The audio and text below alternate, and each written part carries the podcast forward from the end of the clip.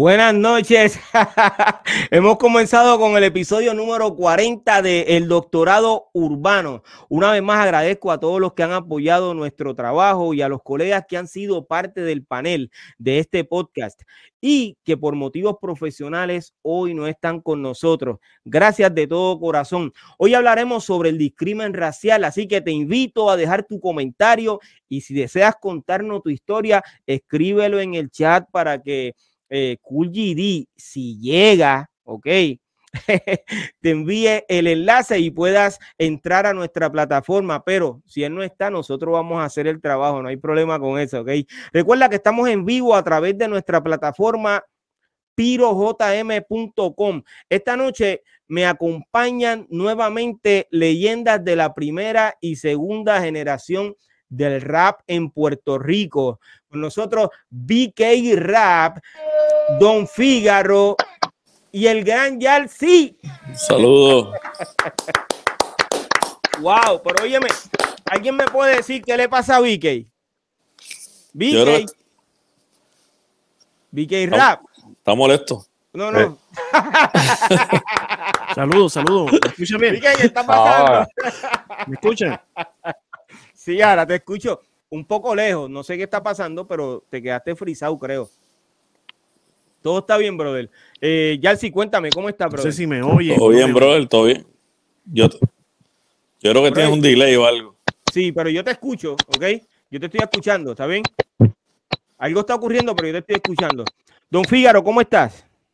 Bueno, bien, saludos, saludos Yalsi, saludos VK, saludos Pido, saludos a la oyente del doctorado urbano, ya tú sabes, papi, episodio número 40 yo creo es que, ¿verdad? 40 papi, hoy estamos, Sí, brother. Eh, honestamente, uh. estamos celebrando, ¿ok?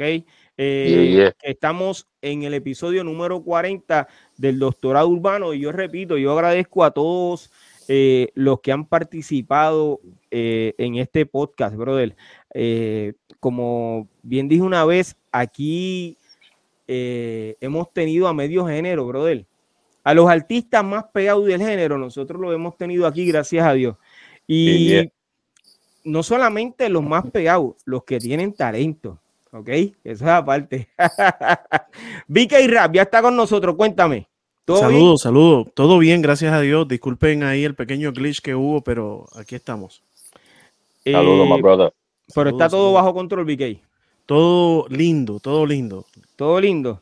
Sí, preparado porque el programa de hoy es un programa de esos un que. Podcastazo Sí, de esos que, se saben, pero nadie lo quiere hablar. Exacto. Wow. Brother, eh, lo hemos titulado El blanqueamiento en la música urbana. Eh, ¿Qué tú crees de eso, Fígaro? De ese episodio que tenemos hoy sin adelantarte, ¿ok? Ok, pues no voy a adelantarme entonces. no, pero es un tema que es bien importante y no solamente existe en la música, existe en la vida, ¿me entiendes? vamos a hablar, este, ¿verdad? De la parte de la música hoy. Eso es así, existe en, lo laboral, en, todo, en todas partes de la vida, En, todos lados, en todos lados existe eso. Eh, Lamentablemente. Eso es así, bro. Oye, estamos esperando por nuestro colega eh, DJ Dicky y por Cool GD. Vamos a ver si, si, si llegan eh, a tiempo. Oye, yo siempre digo que lleguen temprano, mano, y parece que esas palabras dicen lleguen cuando ustedes les dé la gana. A lo mejor lo estoy escribiendo mal. No, Está bien, por, eso. Por favor, ustedes corríjame eh, si lo estoy haciendo mal, ¿ok? Óyeme, Hoy tenemos de invitada a la productora ejecutiva de la revista Étnica, un medio de comunicación dedicado a representar y a resaltar los logros de la comunidad afroantillana. Recibamos con un fuerte aplauso a Glorian Sacha Antonetti. Espérate, espérate, wow. Gracias. Gracias por tenerme, ¿verdad? Eh, y me gusta que este sea el episodio número 40, de verdad que. De verdad que sí. Felicitarle, de verdad, porque mantener plataformas como esta sé, ¿verdad? Por experiencia propia, que no es fácil. Así que para mí es un, honor estar aquí. Oye, para nosotros es un honor inmenso tenerte aquí, créeme. Eh, desde que estamos planificando este episodio, este episodio eh, vuelve a traerlo a la mesa eh, el colega Yalsi. Y desde que lo dijo, yo dije, papi, eso hay que hacerlo. ¿Ok? Vamos a hacer eso. Yo sé que es educativo. Necesario. Va a, poner, la gente a pensar. y uno, pues, van a salir de lo que.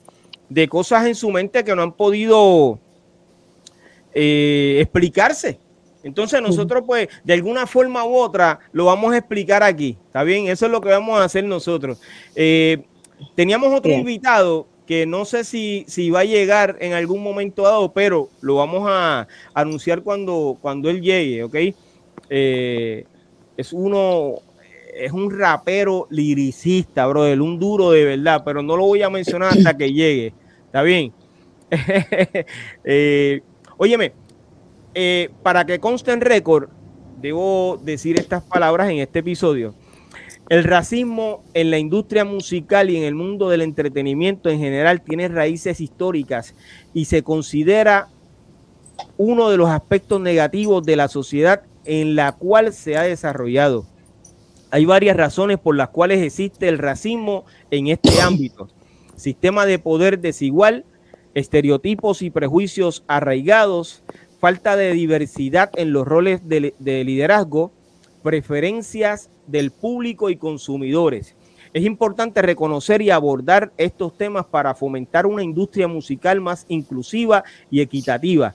El cambio comienza por la concientización, educación y acciones que promueven la diversidad y combatan el racismo en todos los niveles de la industria.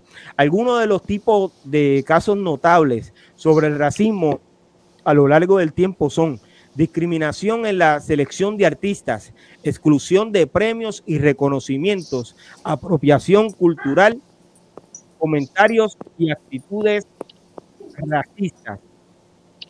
Por último, falta de diversidad en roles de liderazgo, estos casos resaltan la necesidad de una mayor conciencia y acciones para abordar el racismo en la industria musical y el entretenimiento de manera efectiva. Esta eh, tarde estuve tratando de buscar algo en, Netflix para poder este, eh, ocupar un poco la mente y distraerme un poco. Y vi un episodio mientras yo pasaba que decía marcados por la vida, si no me equivoco. Yo creo que eso llegó a Netflix ahora, marcados por la vida. Amor, me equivoco, ¿ok?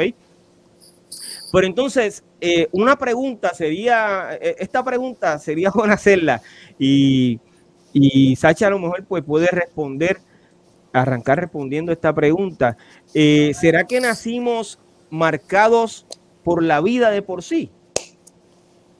Pues mira, esa es una gran pregunta. Esa es la, pregunta. Eh, pero hablando de racismo, ¿verdad? Yo creo que de lo que mencionaba eh, al comienzo, eh, lo más importante que entender que es un sistema de poder, ¿verdad? El racismo en todas sus manifestaciones hay que empezar a, hay que empezar a pensar que no es un asunto solamente individual, que es algo que se crea en los sistemas en los que vivimos, en nuestra sociedad, en los gobiernos, en la salud, en la educación, en la cultura, en la arte, en todas, ¿verdad? Las manifestaciones de una sociedad. Eh, y no es más que entender que hay una gente que tiene poder sobre otra gente. Y puede ser, ¿verdad? Por asuntos de raza, puede ser por asuntos de lugar de origen, que es lo que le llamamos, ¿verdad? Y se identifica como la xenofobia, eh, pero particularmente el racismo y en lo que yo he estado, ¿verdad? Especializándome más que nada que por un interés propio, por un interés este, académico, profesional, es por mi experiencia de vida, ¿verdad? Navegarme en Puerto Rico, que es una colonia, es importante decirlo, que somos una colonia de Estados Unidos de América, eh, como una niña una mujer negra que vengo de unas comunidades que han sido y han estado, ¿verdad? Eh, discriminadas por asuntos económicos, por asuntos, eh, y en algunos casos también de género. Eh, y eso es bien, es bien importante porque cuando dices eso de marcados al nacer, pues la marca que con la que Piro y yo evidentemente nacimos, eh, ¿verdad? los que estamos aquí es con el, nuestro color de piel, ¿verdad? Eso es así. Óyeme, y lo Personas negras, evidentemente negras. Lo dijiste bien ahora porque yo dije marcados por la vida y entonces alguien me escribió que es marcados al nacer, lo que aparece en Netflix. Ah, pues mira, eso es casualidad porque yo creo que yo no lo había ni visto. Pero eh, básicamente es al nacer. Óyeme, antes de continuar, yo quiero que recibamos con un fuerte aplauso a nuestro colega y amigo Cool GD. Alias la mosca. Saludos, buenas noches. ¿Todo bien? ¿Cómo están, muchachos? Está todo bien, gracias a Dios, brother. BK, Saludos, saludos. Yarsi. Ah, what's up? Espérate, no tengo los lentes, tengo que ponerme los lentes Sí. para leer. Un Sacha, placer, un placer, Sacha. Sacha, Sacha, por aquí. Sacha, Es que es- las Sacha, luces no te dejan ver bien, Sí, pues, sí, las intermitentes No, pero saludos, pero bienvenido. tan, tan buena, tan buena esa. Bienvenido, bienvenido. Sí. Aquí estamos, ya tú sabes. Eh, el gran Cool GD, yo creo que ya mismo, eh, ya mismo, no, ya comenzaron los mensajes, Cool eh, en el chat. Eh, Si hay alguna persona que quiera entrar y contarnos su historia, eh, bienvenida. Honestamente, este es el momento de, de expresarse, eh, de, de hacer público cualquier, cualquier situación que haya tenido. Este es el momento, ¿ok? Estamos hoy abiertos para eso.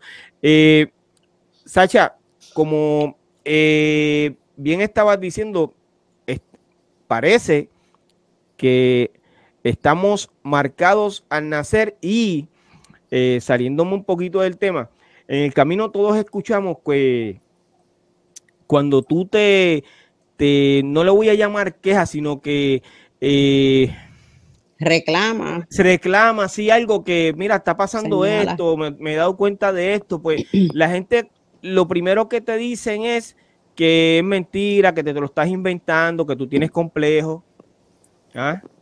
Eh, que eh, inclusive si, si te das con otro igual a esa persona y estás en un ambiente laboral, eh, se unen todos, conspiran de alguna forma u otra para hacerte un caso y te mandan a psicólogo en el camino y al final te quieren, te quieren votar. Y eso yo sé que le ha pasado a, a- a muchas personas. Eh, Backstage me estabas diciendo de un caso que ocurrió en Estados Unidos. Eh, me gustaría que lo mencionara, ya que estamos adelantándonos en esto, eh, que fue el caso que básicamente dio, salió público mundialmente, ¿ok? Que es donde un policía, yo creo que le estaba dando con, la, con el pie a... a- George a Floyd, el asesinato, el asesinato de George Floyd, sí. wow. Bueno, eh, uno, uno de tantos, y yo creo que el asesinato de George Floyd marcó una, ¿verdad? Una, una etapa de conciencia en medio de la pandemia, pero importante mencionar que ese mismo año eh, en Estados Unidos nada más ocurrieron al menos como siete incidentes de abuso policíaco. Wow. Uno, otro de ellos, el de Breonna Taylor, que estaba sentada en su casa y la policía llegó, entró y la, la asesinó. Estamos Eh, hablando de de, manera- exacto, que los siete casos que tú estás diciendo son asesinatos, no son, Son no solamente asesinatos. abusos, Esto no, son es, esto no es, sí. Y entonces, ¿verdad? Yo creo que es importante también recalcar y, y traer a la conciencia que en Puerto Rico, y conectado con lo que tú decías, Piro, que usualmente dicen, ah, pero esos son, eso, eso son ustedes, son unos changuitos, son unos acomplejados, eso no pasa aquí, eso pasa allá en Estados Unidos y en Puerto Rico. Hemos tenido varios casos también recientemente, tan reciente como hace unos meses. Unos policías asesinaron a un joven de 18 años en la frente al tribunal de Carolina wow. en la noche y la policía mintió. Hace unas semanas salieron los videos wow. de, de ese asesinato, ¿verdad? Entonces, a- aquí hay uno, ¿verdad? Hay unas realidades en, en- en torno al racismo que lamentablemente la gente no las quiere hablar, no las quiere atender, no las quiere escuchar y la respuesta inmediatamente, ustedes son unos changuitos, no, ustedes están locos, como tú dices, esta gente, esta, esta persona viene otra vez con la misma cantaleta, eh, ustedes lo que viven es acomplejado, pero la realidad es que, como yo les explicaba, esto es un asunto de quienes tienen poder, quienes tienen acceso, quienes pueden disfrutar de unos privilegios en la vida y de simplemente vivir o, o pasar por la vida sin, sin estar amenazados por su vida, que es el caso, ¿verdad? De lo que, de lo que implica el racismo. Oye, yo sé de Sacha, perdón, perdona, adelante. Perdona, Sacha, y incluso que estás diciendo lo de Puerto Rico, el caso de Canóvana, que tú ves como la justicia no hace nada este, para, proteger, para proteger a una familia negra versus una persona que ya tiene unas conexiones este, eh, o unos privilegios en, el, mismo sistema. Definitivamente, definitivamente. Hay casos actualmente que nosotros estamos, hemos estado visibilizando, hemos estado acompañando a las familias y, por ejemplo, esa señora de Canóvana, esa señora, la vieja racista de Canóvana, eh, ha violentado un montón de órdenes del tribunal. Nadie ha ido a la casa a arrestarla. Llega a ser una persona negra o por el contrario, llegarían a ser los vecinos eh, que han estado sufriendo esa violencia racista por más de cuatro años. Rapidito le, los guardias le tocan la puerta. Y, y, no se la toca, se la tumban. Tengo una pregunta para, para orientarme y para orientar a las personas que nos están escuchando. Esta persona es blanca, esta persona, eh, estamos hablando de la de Canóvanas, una persona blanca en Canóvanas, que ella eh, está bien montada, o sea, tiene muchas conexiones y todo eso. Es una, no, estamos hablando de una señora mayor, de más de 80 años, que al parecer, ¿verdad? Eh, ha vivido toda la vida siendo racista, como un montón de otra gente, y simplemente ha estado violentando a sus vecinos porque ella no quiere a sus vecinos allí porque el padre de la familia es un hombre negro, hay niñas afrodescendientes en la casa, la esposa es una mujer, ¿verdad? Clara de piel, pero sabemos también que todos nosotros tenemos nuestra afrodescendencia por nada más haber nacido en este, en este canto de tierra. Y esa señora ha estado en un patrón de maltrato y abuso, incluso el hijo de la señora, que es un dentista, que ahí sí podemos ver que hay un asunto de poder y económico es un dentista que atiende gente de Canóvana, que debe atender un montón de gente negra en el este de Puerto Rico, amenazó con un arma de fuego a Chanel y a la esposa de la familia y salió por la puerta ancha en dos casos criminales. Sí, en este puede Atender, puede atender un millón de personas negras, vamos a decir, pero también atiende gente blanca que quizás están empoderadas. Claro, y que hay un asunto de quienes controlan, hablando a través del sistema, quién tiene conexiones, el abogado, quién conoce al abogado, que, ¿verdad? Ahí hay un asunto de acceso y de poder que ha estado beneficiando a esta familia versus a una familia que ha estado aquí viene, años aquí viene Mi, segunda pregunta, Sacha, eh, y te pregunto, sé que estamos todos en el panel, pero te pregunto a ti porque eres nuestra invitada. Sí, sí. Eh, mi segunda pregunta es la siguiente. ¿Es más fuerte el color de la raza o el poder, eh, digamos así, de, dinero. Eh, por ejemplo, si es una persona negra que tenga poder financiero, eh, quizás no la tratan como una persona negra que no tiene ese poder financiero. Bueno, yo creo que ahí, ahí se puede ser debatible, ¿verdad? Ese punto. Yo creo que lo importante también con el racismo es que tenemos que entender que se crea también un sistema bajo un sistema económico, que es el capitalismo, que es para darle unas riquezas a gente, ¿verdad? Particularmente europeos que se establecieron. Así que yo creo que hay muy pocas personas negras que tienen ese nivel de poder. Si miramos la mayoría de la gente, no es una realidad que tú seas una persona negra y que no vas a vivir discrimen independientemente tú tengas dinero o no. ¿Verdad? Si, si vemos la realidad de la mayoría, las personas evidentemente negras, las personas negras y las comunidades negras van a vivir bajo un estado racista y situaciones racistas toda su vida. y la cosa es que cuando, cuando una persona pues es visiblemente negra, ella tiene que caminar en esa piel y si tú vas a Plaza de las Américas, la mayoría de las personas no saben quién tú eres. Si tú eres y un puedes doctor, tener eso, chavo, no lo saben. Puedes tener chavo, pero... Si dinero, Por eso, puedes tenerlo o no, no lo saben. Lo que van primero es, primero es hacerte un profile, te, rápido te van a perseguir o van, o van a dudar de que tú puedas adquirir algo que vayas a ir a comprar a tal tienda o te van a mirar como de otra manera, te tratan de otra manera. Oye, no solamente eso, perdóname. Lo que pasa es que cuando se enteran que tú tienes dinero, además de ese discrimen racial, lo que viene es la envidia que le da de por qué tú tienes y él no. Eso, eso es lo próximo, ¿ok? No, o, la duda, o, la duda, de dónde viene ese dinero, porque es que eso es lo primero que van a. Que También, sí, yo creo que es una... que tú estudiaste? Sí, y que es una pregunta, ¿verdad? Bien válida, reconociendo que en Puerto Rico gran parte, ¿verdad? Y la mayoría de las personas que, nos hemos criado entre barriadas, caseríos, ¿verdad? Independientemente de nuestro color, vivimos unos discrímenes. Yo creo que eso es importante puntualizarlo. Pero sí, hay, hay que entender que las personas evidentemente negras vivimos con otras vulnerabilidades, ¿verdad? Eh, y que hay un asunto también que da algo de privilegio por tener la piel más clara, eh, ¿verdad? Si, si fuéramos nosotros aquí ahora todos una entrevista de trabajo, teniendo las mismas cualificaciones, los mismos estudios, yo creo que podemos hacernos la pregunta de quiénes serían los últimos dos en la, Sacha en la dice, lista. Sacha dice, aquí más blanco es Vicky. yo le iba a decir Vicky. Los últimos, los últimos, los, los últimos, los últimos tres, porque Kulji también es visiblemente. Ah, exacto, pues vamos, exacto, que no somos los últimos tres, vamos. Pero hay un asunto de colorismo, ¿verdad? Yo creo que ahí. Y, y, si, y si le añadimos el, el, vamos a añadirle otra ley más, vamos a hablar del género. Sí, mira. ¿Quién se pues, queda fuera el trabajo antes? Ah, ah, eh, hablando claro. hablando de, del género. Eh, el periódico El Calce le hizo una entrevista a Huelmo Romero, a.k.a. Eh, Negro MC, sobre el tema, eh, sobre este mismo tema, perdón. Voy a leer dos párrafos de este artículo que me pareció interesante, es un poco largo, pero me gustaría que dejarlo aquí en récord, ¿ok?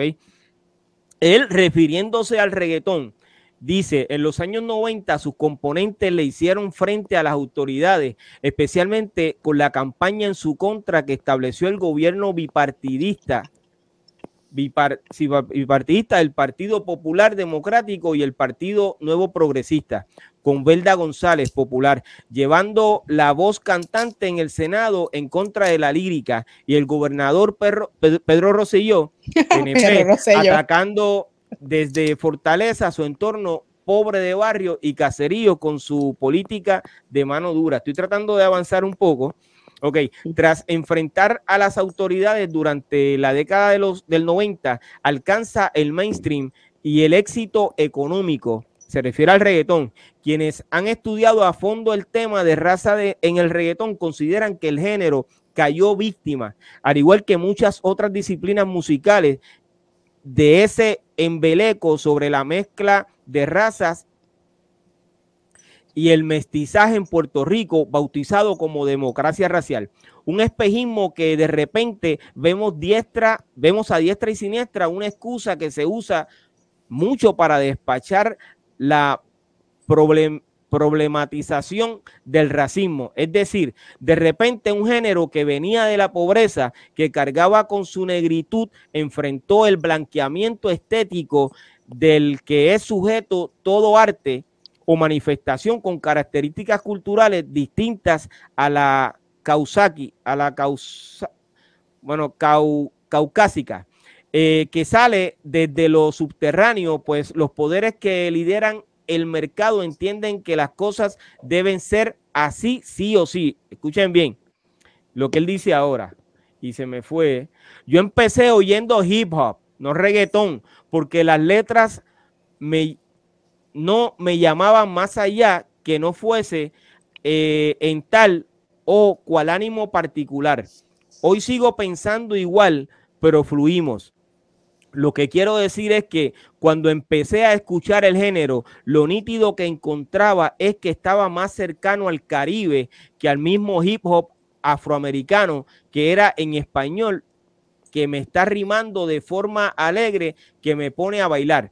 Pero de repente los que veo que empiezan con el movimiento ya son sustituidos. Escuchen bien, uno recuerda, por mencionar alguno de tantos eh, en aquel entonces, en los noventas, a un Oji Black, a un Lito MC CD, o sea, sobraban los exponentes negros. Luego Tego Calderón da el golpe grande, sale también Don Omar, pero entonces como que cambia la cosa hacia el fenotipo de lo que se piensa que es el puertorriqueño, que es el estilo eh, no sé si está correctamente escrito, Brunet, blanco latino, artículos resaltando los cambios de imagen, incluso en artistas como Wisin y Yandel. Cuando entramos en el detalle de, esto que está diciendo eh, el negro MC, es algo que, nosotros lo hemos visto. De momento, pues básicamente aquí en esta isla, yo no recuerdo, eh, y a lo mejor me equivoco, eh, Teo Calderón pegó hace muchos años, Don Omar pegó hace muchos años, pero básicamente ustedes vieron que luego cambió el panorama y lo que ustedes ven hoy no es un Tego, no es un Don Omar. ¿Vas a decir algo?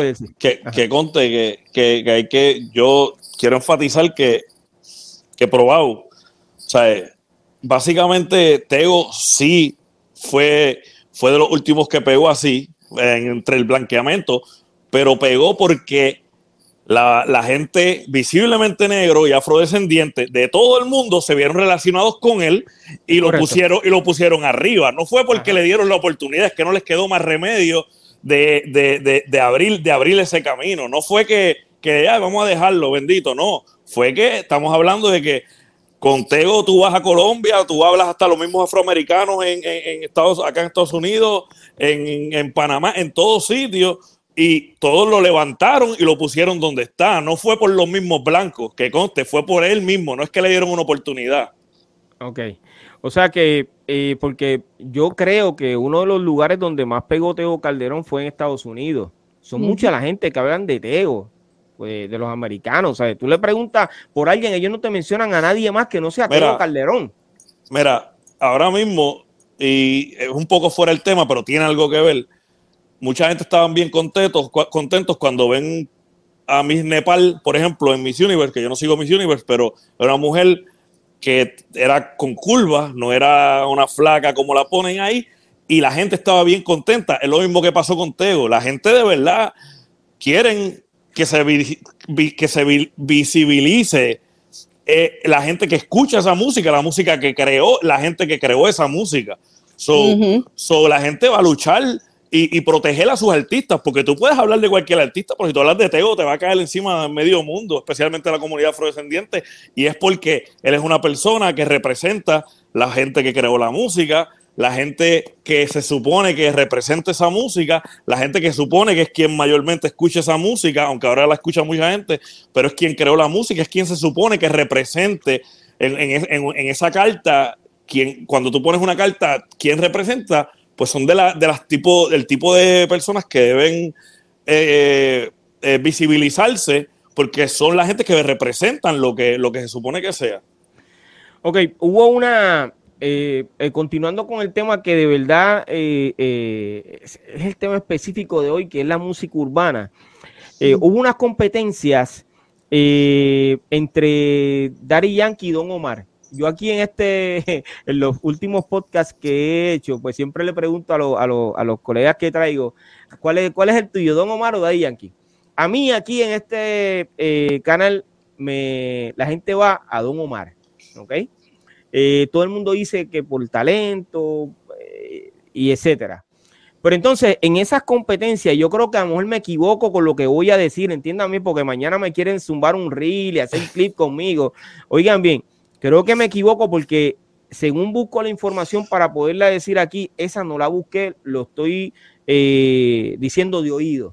En esa competencia hubo una situación entre Don Omar y Daddy Yankee, pero la razón por la que aparentemente Don Omar perdió esas, eh, ese tú a tú que ellos tenían en, en algunos lugares, podemos decir ¿Por qué en realidad? Porque esos conciertos estaban llenos. ¿Ustedes creen que hubo, que, volvió a... Déjame ver cómo puedo hacer esta pregunta para no, para no soltarlo a lo, como si estuviese en la esquina hablando con el pana. O sea, que, que, esa, eh, esto que yo dije aquí hace unos minutos, esa eh, preferencia del público y de los consumidores por los artistas blancos ¿Ustedes creen que le afectó a Don Omar en esa gira? Bueno, yo creo que el sabotaje también afectó. Es un sabotaje que es el que sale público, pero no es el que dice aquel que se sentó VIP a ver ese, ese, ese, ese concierto. Claro, pero, pero yo veo dos cosas entre Don Omar y Dari Yankee. Veo que Don Omar, para mí, es Para mí, Don Omar eh, sobrepasa el talento de Dari Yankee. sin embargo, creo que Dari Yankee tuvo consistencia. Se mantuvo. Y esto no es affirmative action. Podemos verlo por lo que hablaron de Tego Calderón. Tego Calderón sacó lo de él, bregó, hizo, hizo una buena producción, hizo buenas producciones y su nombre salió. Pero no todos los que tenían ese color eh, eh, llegaron ahí. Porque no tenían el talento o quizás no tenían eh, bueno, déjame interrumpirte un momentito. Mira, eh, ha habido, eh, para no irnos del tema, de eso que tú estás diciendo, ha habido lugares donde Don Omar se expresa y él dice, de alguna forma u otra, que estuvo detenido por alguna compañía X o Y. Por eso es que él no, no, estuvo, en los últimos años consistente en la música. ¿Está bien? Esa yo creo que es la razón que le está dando. Y Kulji, tú que estás escuchando continuamente este tipo de noticias, ¿eso es real lo que yo estoy diciendo? Bueno, eso de, que lo la hayan tenido atado, no, no, no tengo este. Ok, no tienes conocimiento de eso, ok. Pero básicamente. sé, que hubo. Pero, eso pasa mucho con muchos artistas. Sacha, ¿qué tú, ¿qué tú piensas, Sacha? adelante, Sacha, sí, adelante. Mira, yo, yo creo que hay un asunto del mercado. Y el mercado es otro de esos sistemas donde se reproduce el racismo. Y estamos aquí hablando de blanqueamiento. Y lamentablemente lo que se ha presentado y se presenta en la música urbana como lo más aceptable, como también en la industria de la belleza, es lo más parecido a lo blanco, a lo que mencionaba Huelmo en su artículo, a lo brunet, ¿verdad? Ese estereotipo de lo que es un puertorriqueño, de lo que es un blanco latino, un blanco puertorriqueño, ¿verdad? Si vemos a J-Lo, que si Dayanara, que si todas las, ¿verdad? Lo que yo me puedo navegar por Estados Unidos y jamás alguien piensa que yo soy puertorriqueña y cuando yo digo que yo soy puertorriqueña es como que se en Puerto Rico como en todo el Caribe y en todas las Américas hay gente negra. Somos pero no estamos hablando de un artista que estaba empezando, estamos hablando de un artista que está vendiendo millones, que está llenando estadios. Pero, pero entra, pero, entra, un espacio también del mercado donde también Don Omar entró. Y cuando vienes a ver, y, y sabrá Dios que Deals allá hizo Don Omar y que Deals cuadró Daddy Yankee y puede ser que el sabotaje haya ocurrido. Pero hay, hay una realidad cuando nosotros vemos, y es como decía Huelmo en el escrito, y también este mencionado ahorita eh, hay un, problema real de, lo, de qué plataforma, cómo te sustenta y te y sabemos que Don Omar llena estadios, llenaba estadios, pero ustedes saben lo, lo que yo me cuestionaba recientemente con Don Omar. ¿Por qué Don Omar, para hacer un comeback, tenía que venir a hacer un tema y un video con residentes? ¿Por qué Tego, para hacer un comeback, tenía que hacer un tema y una brega con Bad Bunny? Okay. Ellos no lo necesitan. Exacto, tienen mucha razón. Ellos no lo necesitan, pero hay un asunto del mercado de lo que es bonito y pasa con y pasa, es la realidad. Eso es. ¿Quién es la cara bonita? No, es, como, es como es como tú dices, es verdad, porque eh, recuérdate que hay unas cosas que es un tipo de sabotaje, como están diciendo, pero no se ve como sabotaje, pero es un sabotaje. Y como dice Vicky, contestando a Vicky, digo, ellos pueden estar en las dos, eh, pueden estar los dos llenando público, pero al fin y al cabo vienen las compañías y dicen, ok, este se ve más como lo que, la imagen que yo quiero para mi producto, y ahí están los sponsors. Y ahí van los sponsors a meter el dinero, ¿me entiendes? Y son, por ejemplo, de todo el mundo, pues, y hacen despacito. Y despacito pega un montón pero entonces cuando viene turismo a, hacer el contrato, sacaron hasta incluso a Daddy Yankee porque eh, para la imagen es mejor Luis Fonsi. En cuestión de que es aún más, más clean o más cosas, ¿me entiendes?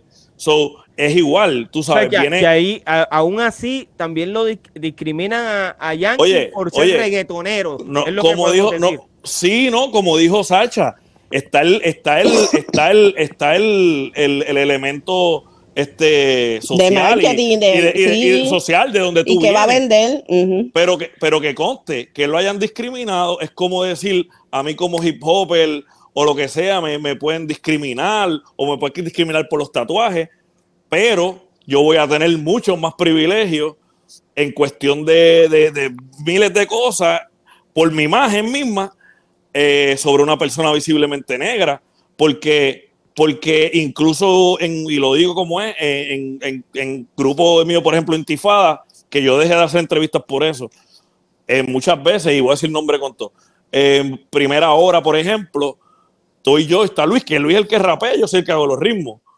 Ahí siempre el que rapea, pues siempre lo pone un poco más adelante, ¿verdad? Supone. Pero entonces me miraban a mí y me querían poner a mí al frente, como que enseñando el tatuaje, y Luis atrás, como si fuera el, bailarín de Baco, ¿verdad? So, so, uno tiene que reconocer también los privilegios, ¿me entiendes? Y también entender de dónde viene todo el mecanismo. Y como te dije, a, a, Yankee sí lo, lo vienen y lo, y, lo, y lo van a discriminar por, por, por, por lo social pero entonces ya eh, eh, todo tiene sus capas, ¿me entiendes? Tú vas quitando capas y quitando capas y al fin y al cabo, tú sabes, van a preferir al más clean, al más que se asemeja, como dijo Sacha, al estándar europeo o, a, o a, Brunet, como están diciendo. Oye, en la década de, los años 2000, es que eh, quiero, antes de que, que, olvide este, esto que me llegó a la mente, en la década de los años 2000, Don Omar se ofreció a visitar las escuelas eh, gratuitamente, si no me equivoco. ¿ok? Ya muchos, muchos años puedo equivocarme nuevamente. Eh, Don Omar se ofrece gratuitamente y el gobernador en aquel momento dijo que no. Eso fue lo que las noticias que yo escuché en aquel momento. Y una, eh, no recuerdo si fue una, una persona normal o fue una periodista que escribió sobre eso en los periódicos donde ella decía que no se trataba de que don Omar en ese momento haya pasado por un caso, lo que era, tenía que ver con el color de piel, porque sin embargo, cogieron a otro a que fuera a las escuelas de Puerto Rico. Claro. ¿Ok? Con la misma situación. Con la misma situación de un no caso. No, no, no, no, no, no con la misma situación, lógicamente. Pero cuando vemos, cuando vemos lo que está pasando, tenemos que, eh, eh, eh, es lo que dice la señora, no fue por lo que estaba ocurriendo es porque eh, tiene que ver con el color. En el pasado vi anuncios de gobernadores donde eh, dentro de un salón de clase tenía, voy a decir un número irreal, 20 estudiantes blancos y ponían a uno negro y entonces lo ponían al lado de una computadora. Yo no sé si ustedes recuerdan eso, ese anuncio. ¿Ah? Son cosas que tú dices, wow, pero eh, así mismo pasa en la música. Eso es lo que está pasando en la música. Ese es lo que hoy estamos diciendo que es el blanqueamiento en la música urbana, pero eh, pasa en todos los géneros. Mira, y que yo creo que es bien importante eso que mencionaron del caso, porque Don Omar tuvo, ¿verdad? Un caso que fue, o sea, la prensa lo, lo arrolló. Eh, y obviamente yo creo que eso tuvo un impacto en la consistencia versus Daddy Yankee, ¿sabes? Tiene, hay unos elementos ahí en su carrera que fueron bien heavy. Sin embargo, en uno de los conciertos de, de Daddy Yankee hubo un tiroteo. Y aquí nadie, sea, llega a ser un artista negro que tiene esa, situación, olvídate. O sea, tú, tu, carrera se acabó. Aquí hay, aquí hay una doble vara que está, que ha estado imponiéndose en, en las carreras de los artistas y está marcada por el racismo. Eh, creo, creo en eso y creo que eh, básicamente se vive eh, no solamente con gente que tiene poder, si tú lo, tú lo vives hasta con tus propios panas, ¿ok? Eso... tú, no lo, tú, no lo, tienes que ver a todos los panas, hasta con tu propia familia lo vas a ver. El colorismo o el, o el, Tú me entiendes, todo eso pasa. Tú sabes. Otra cosa que quiero decir antes que se me vaya el hilo de esa parte, ya, ya que es algo de lo que estábamos hablando y te mencionó Sacha también. Este, todas las músicas, se, tú, uno tiene, y quiero enfatizar esto yo como, como, como, ¿sabes? Como...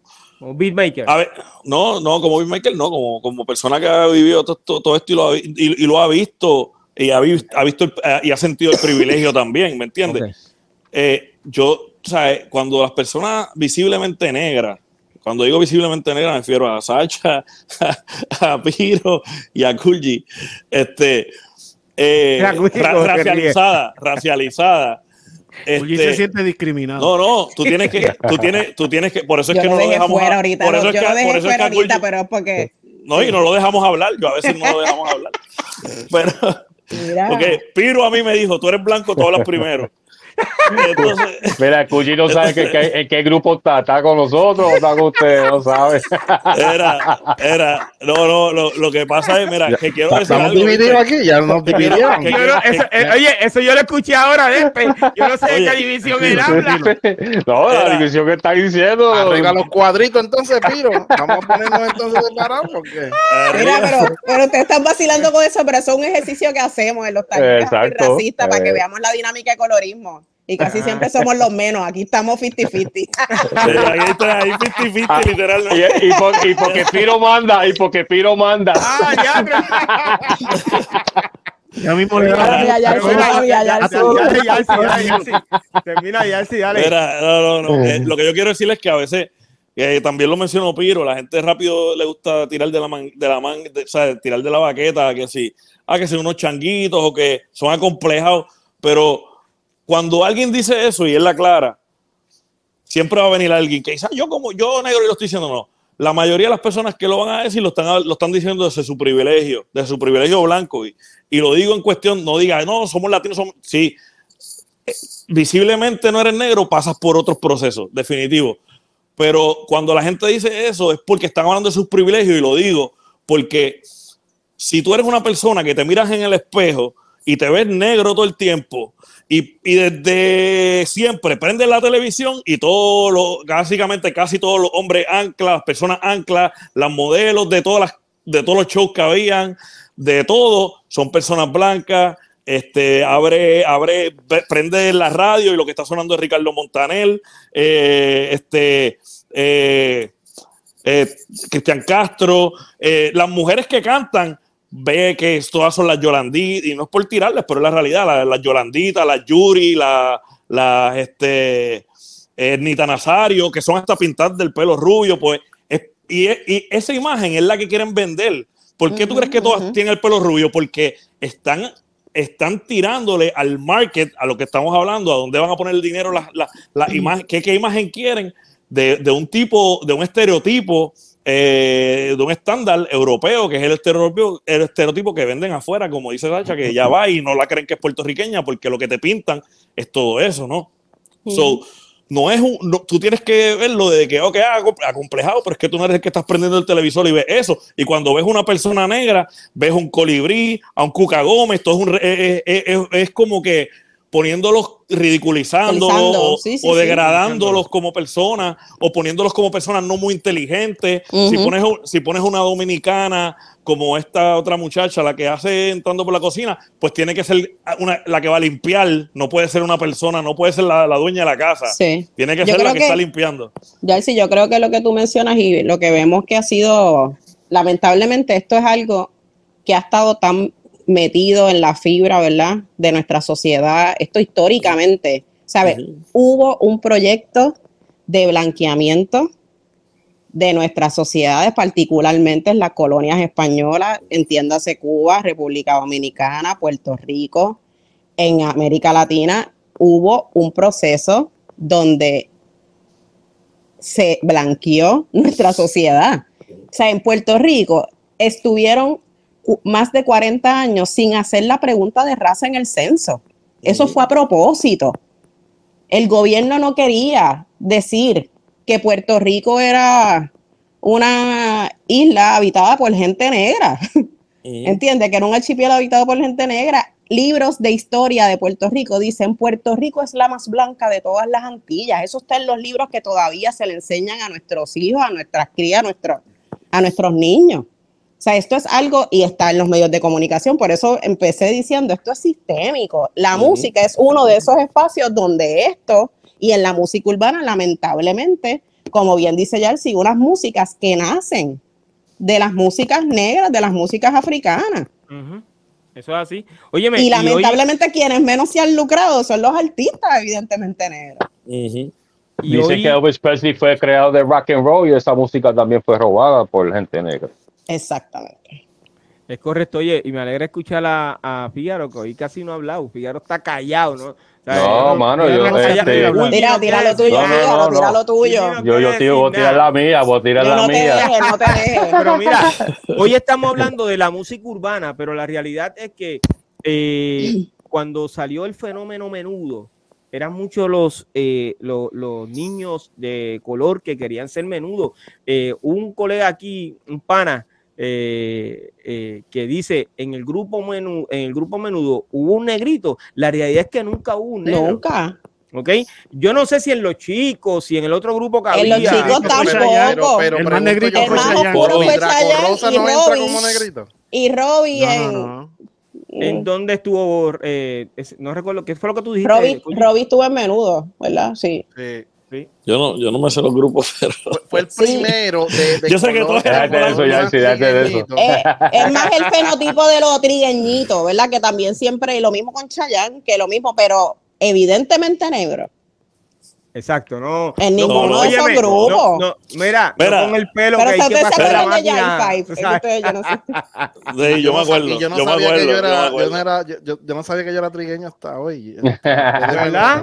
De verdad, o sea que tú, tú, estás este, camuflajeado allá. El énfasis que ustedes le han dado a mi, a mi color de piel hoy. Ahora está claro, Cuyi, está claro ahora. Sí, que entiendo también lo de los pasajes. A mirar para atrás estaba usando las cremas esas. Oíste, ya, entiendo, lo de los pasajes, hoy. Ahora viste por qué no te invitan. Era. y yo voy primera clase. Qué charlatán, oye, qué charlatán. Era.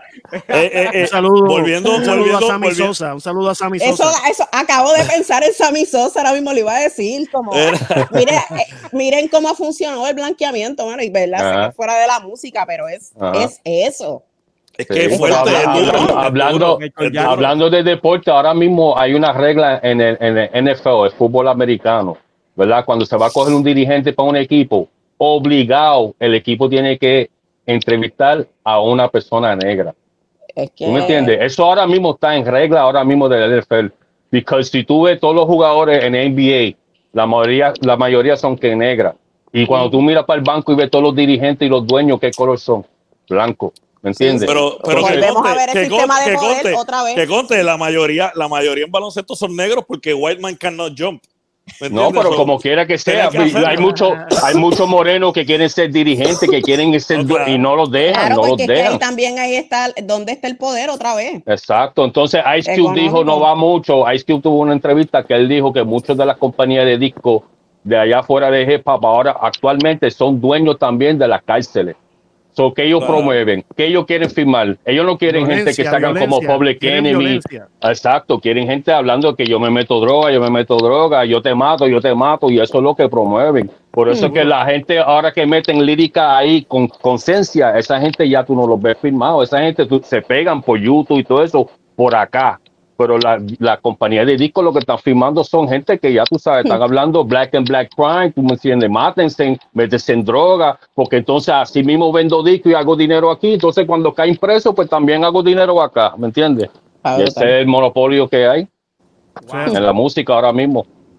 Wow, impresionante. y, y, y, para, para, lo que está diciendo, igual, para continuar de lo que la gente estaban diciendo, si quieren, si tienen dudas, busquen la música. Antes la música de Ismael Rivera. ¿Dónde están los Ismael Rivera ahora? ¿Dónde está la salsa? La salsa la blanquearon completa. ¿dónde, ¿Dónde está la Celia Cruz, la Ruth Fernández? Exacto. No Chocohorta, Chocohorta, cantaba brutal y nunca le dan ni en las patronales, ni en las patronales les quieren, en, las de, en, las de, Carolina les dan espacio, en las de Canovana. Sí. Oye, pero por ahí está eh, eh, Moncho Rivera eh, de la Marina Urban Legend que está haciendo, le está, él, él hace homenaje a su tío, que es Ismael Rivera.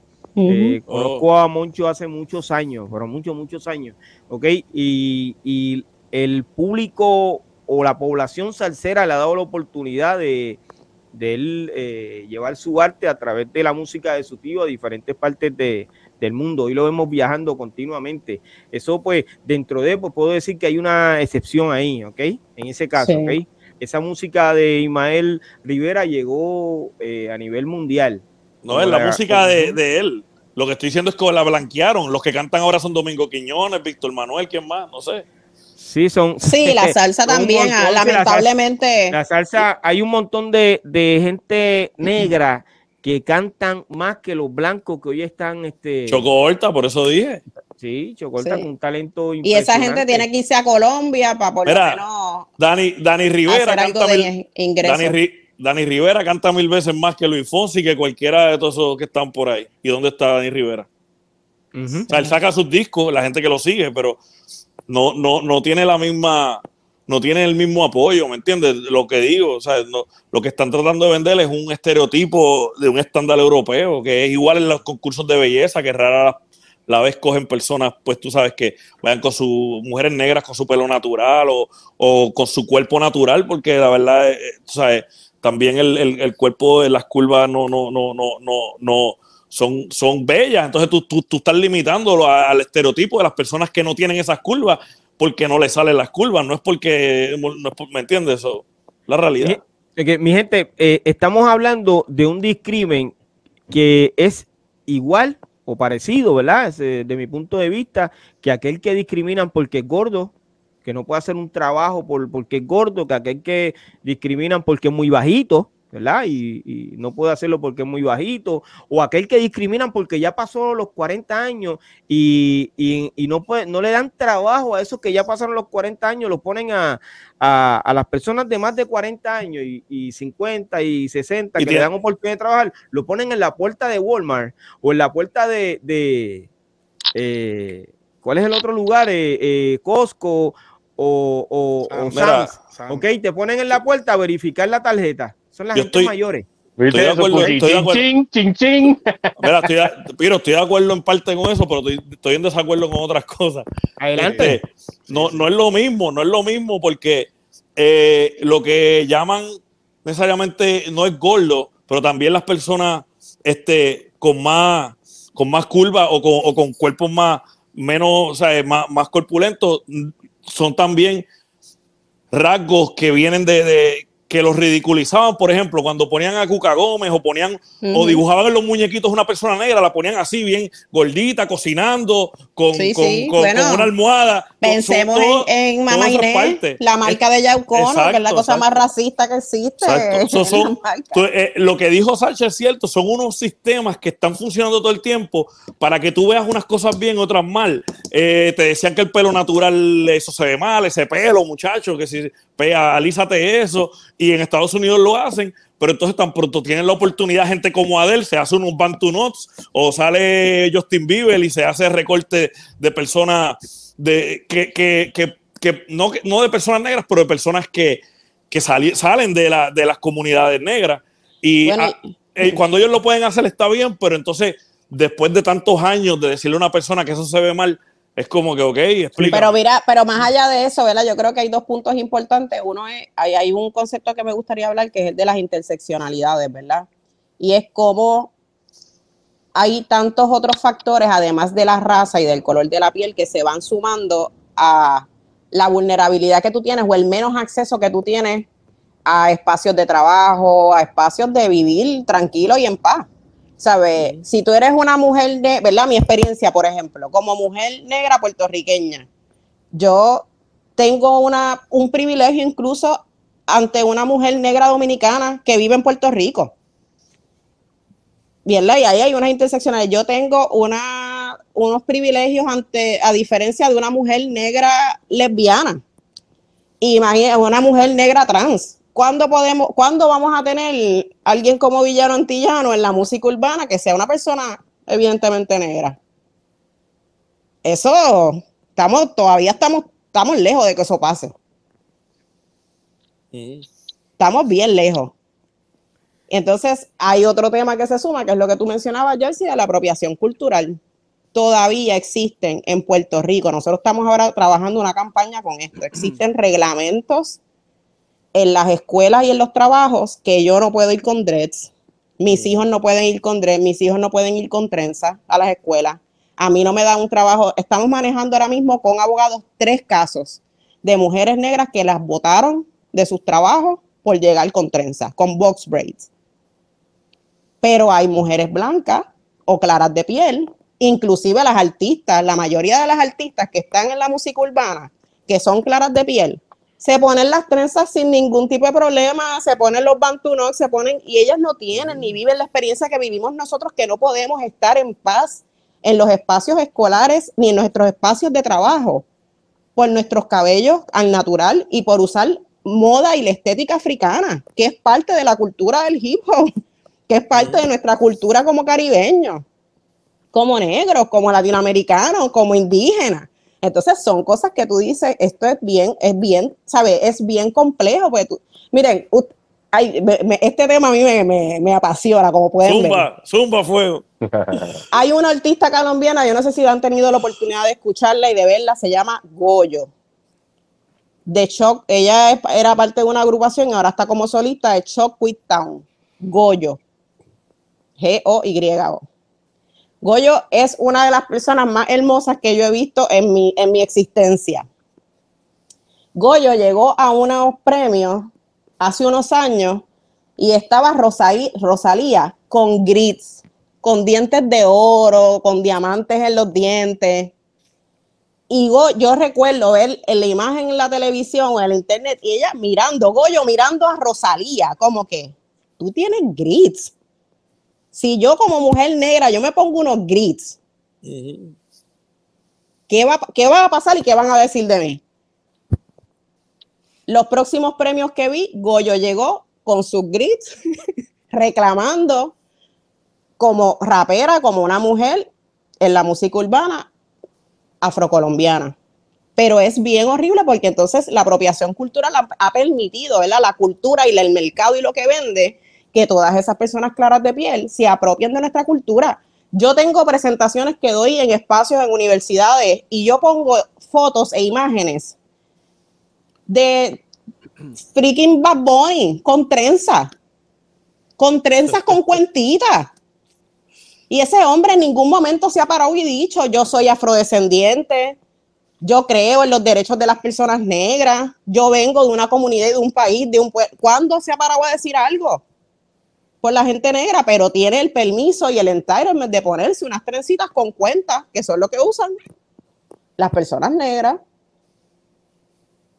Y todo el mundo lo aplaude y todo el mundo quiere hacerse el estilo de Bad y están los chamaquitos por ahí, sin saber ni la historia que caiga, lo que tú llevas puesto en la cabeza. Sasha, eh, a base de tu conocimiento, ¿qué medidas se están tomando para abordar ese racismo en la industria musical? Yo creo que muy pocas, lamentablemente. Aquí tenemos que reconocer que hay un tema de acceso económico. Yo creo que aquí tendría que existir una disque. Vamos voy a tirar esto porque es uno de mis sueños. Ya sí, lo hemos hablado 20 veces. Tiene que existir una disquera y una maquinaria que promueva nuestra música real, auténtica como es, para empezar y que le dé oportunidades de acceso y que pueda comprar followers, likes, eh, meterle a, contra la payola, porque es que todo eso está comprado. Esto no hay ningún artista que pueda llegar ahora mismo a escucharse en el mundo entero, a no ser que tenga una maquinaria económica. Y la realidad es que lamentablemente esa apropiación cultural, esta gente está haciendo dinero de nuestras músicas. Donde nuestra gente pobre de caserío, independientemente sea claro o no claro, ¿verdad? Negro, evidentemente negro, no tiene la oportunidad de llegar nunca. Hay un montón de estos chamaquitos por ahí están soñando con, con ser Bad Bunny.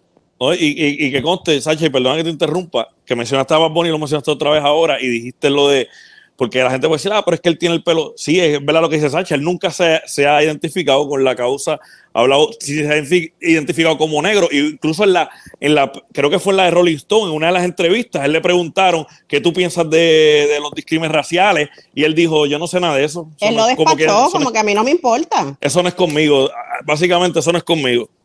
Eso es lo que digo. Y, hay una oportunidad, ¿verdad? Yo creo que esta, es otra de esas conversaciones que yo he tenido mucho tiempo, ¿verdad? Con Yalsi. Yo creo que nosotros tenemos que entender, sí, que habíamos personas negras, pero nosotros en Puerto Rico, en el Caribe, en todas las Américas, somos gente afrodescendiente, independientemente lo tengamos en la piel o no.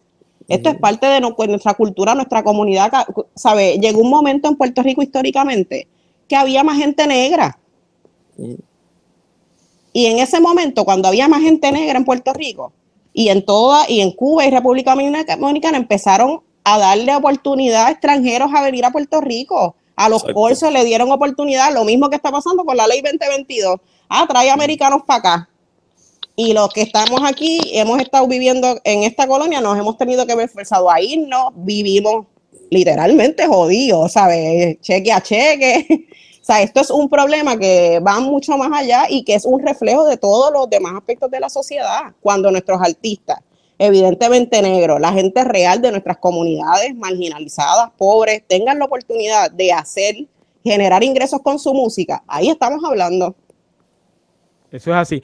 Oye, eh, en el chat eh, hay un amigo también, eh, Alfredo Rosario, que dice, Vanilla Ice vendió millones de discos, pero él pregunta, ¿era un rapero que era un duro? ¿Qué tú crees? Fíjaro, ¿tú crees que Vanilla Ice era un duro?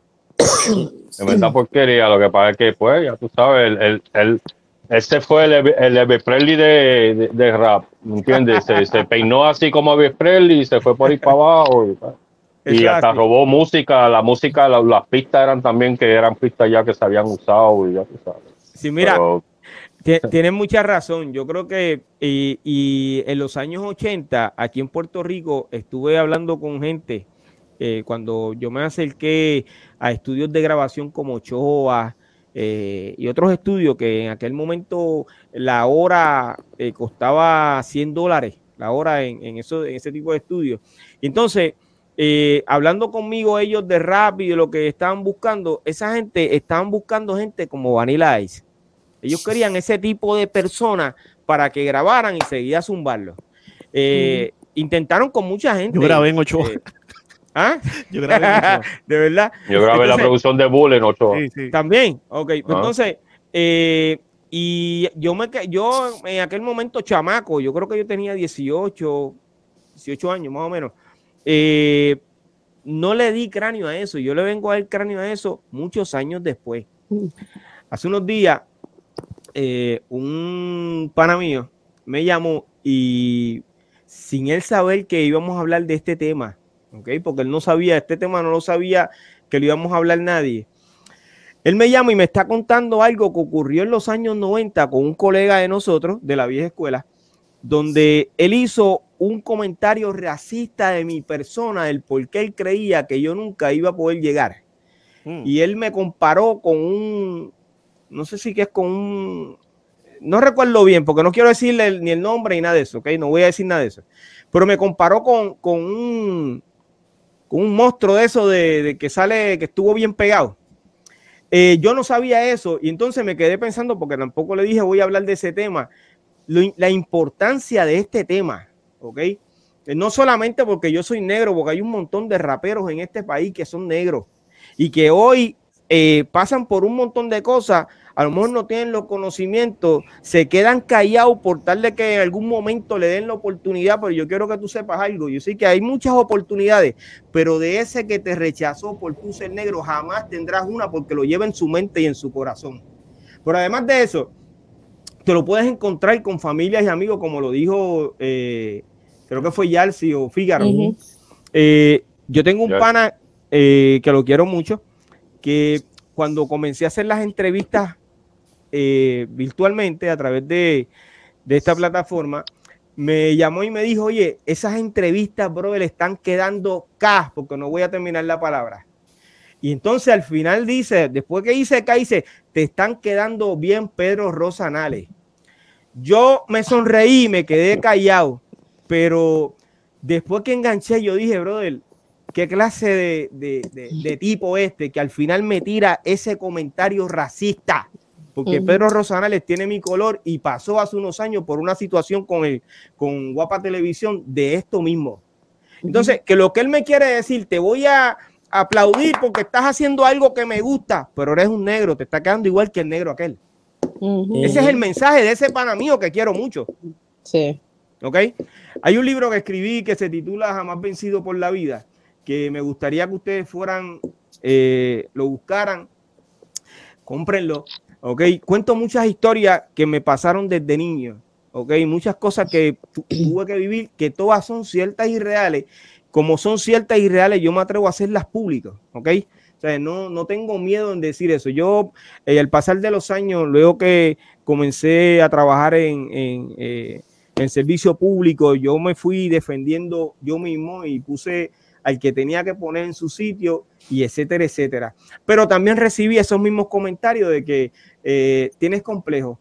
Los mismos que yo puedo entender que lo recibieron la, misma, mi, propia familia, a lo si, si tuvieron esa misma situación, que sé que sí, pero eso es una situación de ellos que no puedo, eh, personal, no la puedo decir, pero todos pasamos por eso y es que te ven con el pelito malo, que para recortarte tienes que usar la, la el, el, Pelo, pelo bueno, pelo bueno.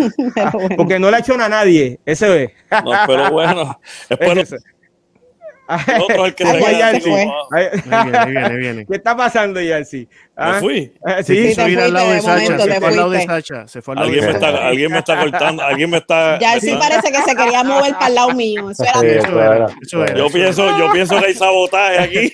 Pero mira, eh, para poder entrar con Sacha, que yo sé que le hemos eh, escuchado hablando de este tema y estoy sumamente agradecido de su participación aquí. Sacha, hace música, que conte. Sí, por eso yo quiero eh, que escuchemos a, escuchemos a Sacha hablando de lo que ella hace diariamente a través de, una eh, revista que tiene, que se titula, la, eh, ese, la revista lleva por nombre Étnica. Étnica.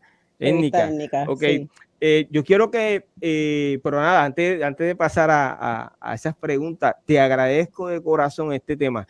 Yo sé que no ha sido del agrado de muchas personas que hoy nos ven, pero honestamente, no, ¿sabes?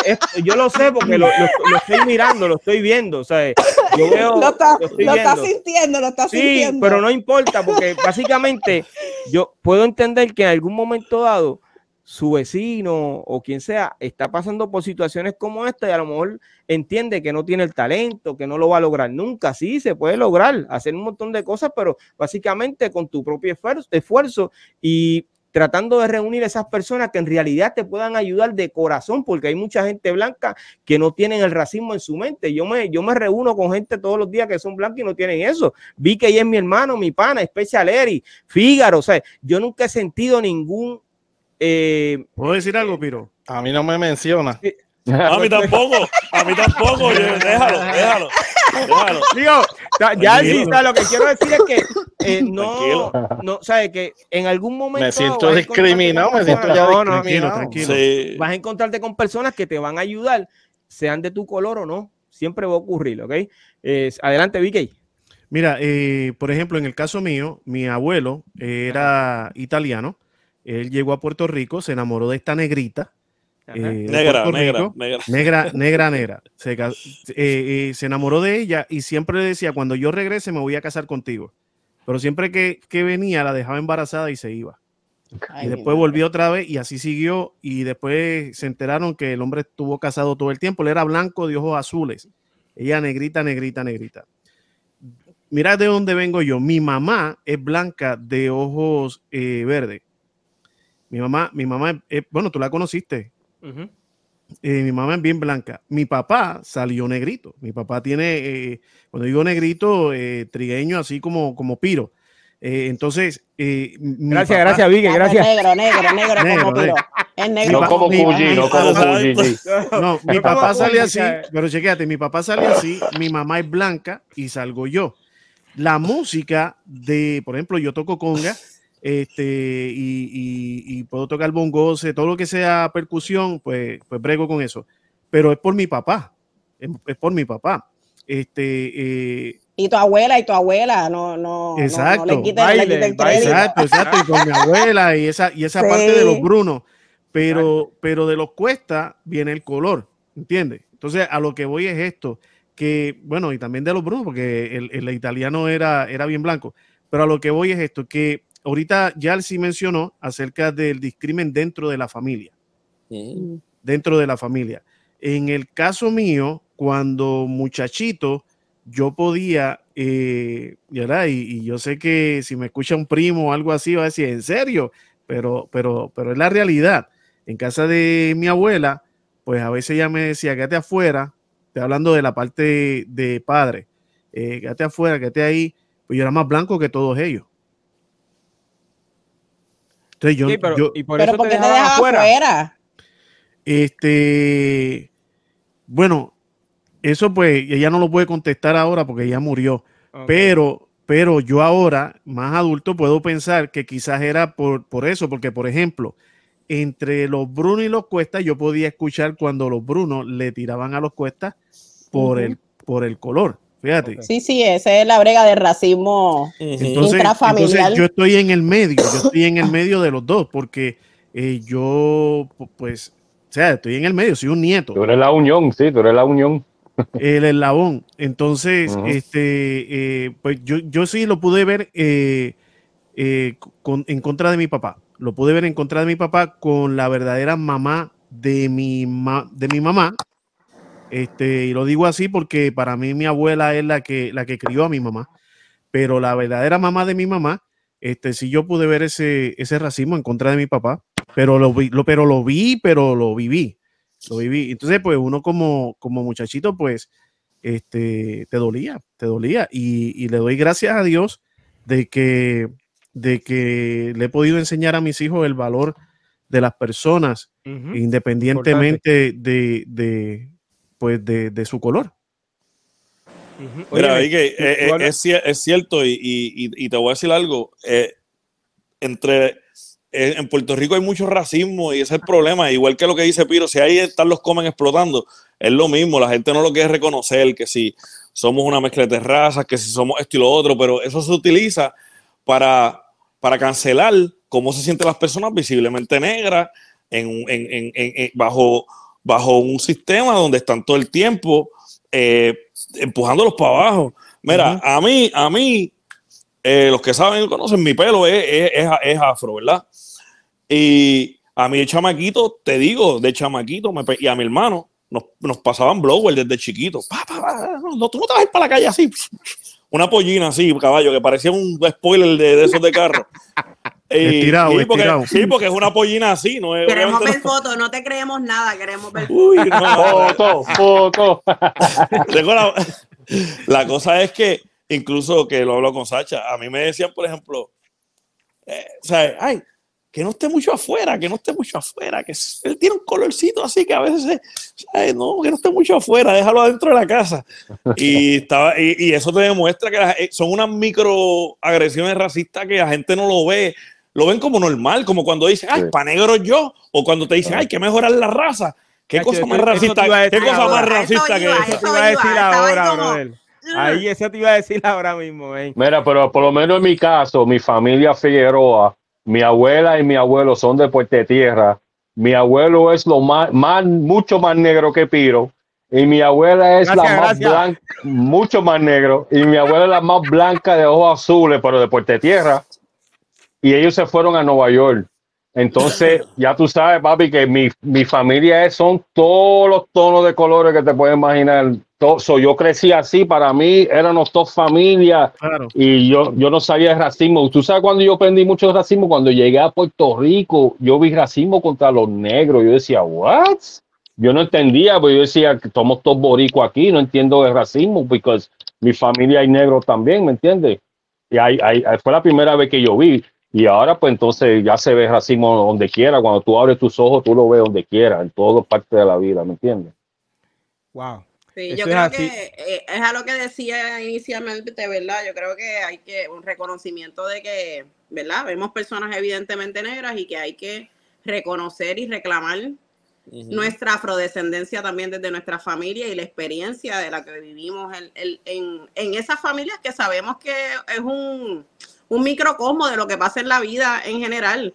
Y es bien lamentable porque incluso hasta este sistema de poder, lo que ha hecho y el racismo lo que ha, logrado es precisamente eso, decirnos, ¿verdad? Y meternos esa, esa historia y esa narrativa en, las, en todas nuestras cabezas, independientemente seamos blancos o negros o trigueñitos, es que hay que mejorar la raza. Para negro yo, hay hombres negros de mi generación, que yo soy un poquito más joven que yo creo, ¿verdad? Que Yarsi, que Viro. Ey, ey. Y que mucho, más joven, mucho más joven, mucho más joven, mucho más joven. Mucho más joven. gracias, gracias. hay muchos de mi generación, hay, ¿verdad? Y voy a hablar de mi experiencia con los de mi, mi corillo. Yo me crié en Carolina y entre Carolina y Santurce con un montón de hombres negros. Todos esos hombres negros con los que yo me crié, sus parejas son mujeres blancas. Y parte de las conversaciones que tenemos ahora en la adultez, como, ah, pero es que ustedes, las mujeres negras no estaban pendientes a nosotros. Ah, pero, y entonces, ah, pero es que tú siempre me decías y me, veías como tu hermana. Es, es, pero eso se metió tanto que hasta la fibra de cómo relacionarnos, de quiénes son merecedores y quiénes no de amor y de estar en una relación. Así que ahí, ¿sabes? Eh, pues eso es para que entendamos lo, complejo de estas dinámicas. Y claro, si estamos viendo en la televisión una mujer, ¿verdad? J-Lo, y casi no vemos, qué sé yo, a Lauryn Hill, por decir algo, ¿verdad? Eh, o artistas, porque ahora mismo nos ponemos a preguntar dónde están las artistas en la música urbana, que para decir, negra. Para decirte no es que no existan, hay un montón, pero no van a llegar, no van a llegar a la pantalla, no van a llegar a ser el referente y decir. Van a pasar los años, entonces los años hacen que las personas se rindan. ¿ok? No, y eh, van a mí, pero eh, sobre lo que dice, sobre lo que dijo Sacha, que dice lo de J-Lo. Mira, mira cómo todo el mundo orgulloso, ah, J-Lo, ella es boricua, pero cuando, cuando le dicen boricua a alguien como eh, Camacho Queen, que es una mujer negra que vive afuera, ah, ella no es de aquí, ella es de afuera, ella, ella, ella, ella, no es de aquí, ella es de allá afuera, ah, pero J-Lo no es. Entonces, otra cosa, igual que, que le dice a la gente negra, si son de allá, especialmente no eres de allá, no, ellos son de allá, pues tampoco reclames el hip hop, tampoco reclames la salsa, porque la salsa es de Nueva York, no es de, no es de acá, que conste. Y es música negra, obviamente.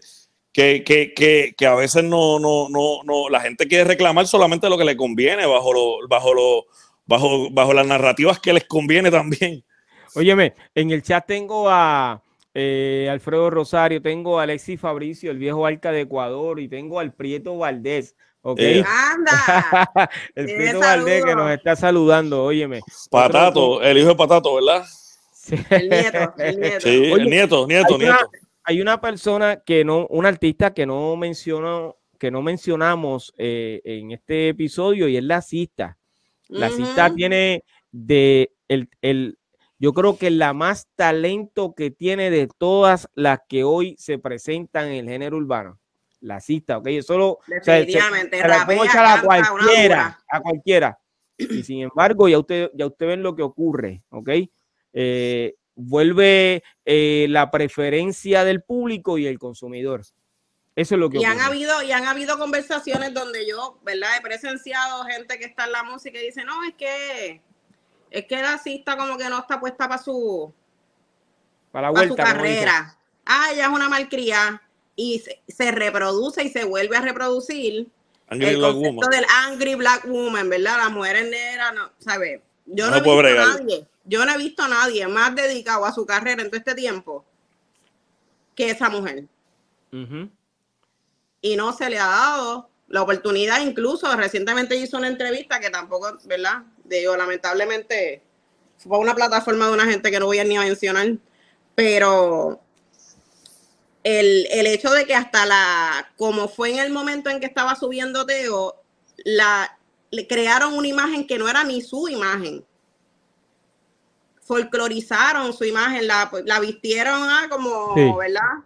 la nacaona y había una, hay unas bregas ahí que está brutal porque eso va en contra. Para mí no hay otra cosa que lo que sé que es el hip hop, que es la, lo, ser real y ser auténtico.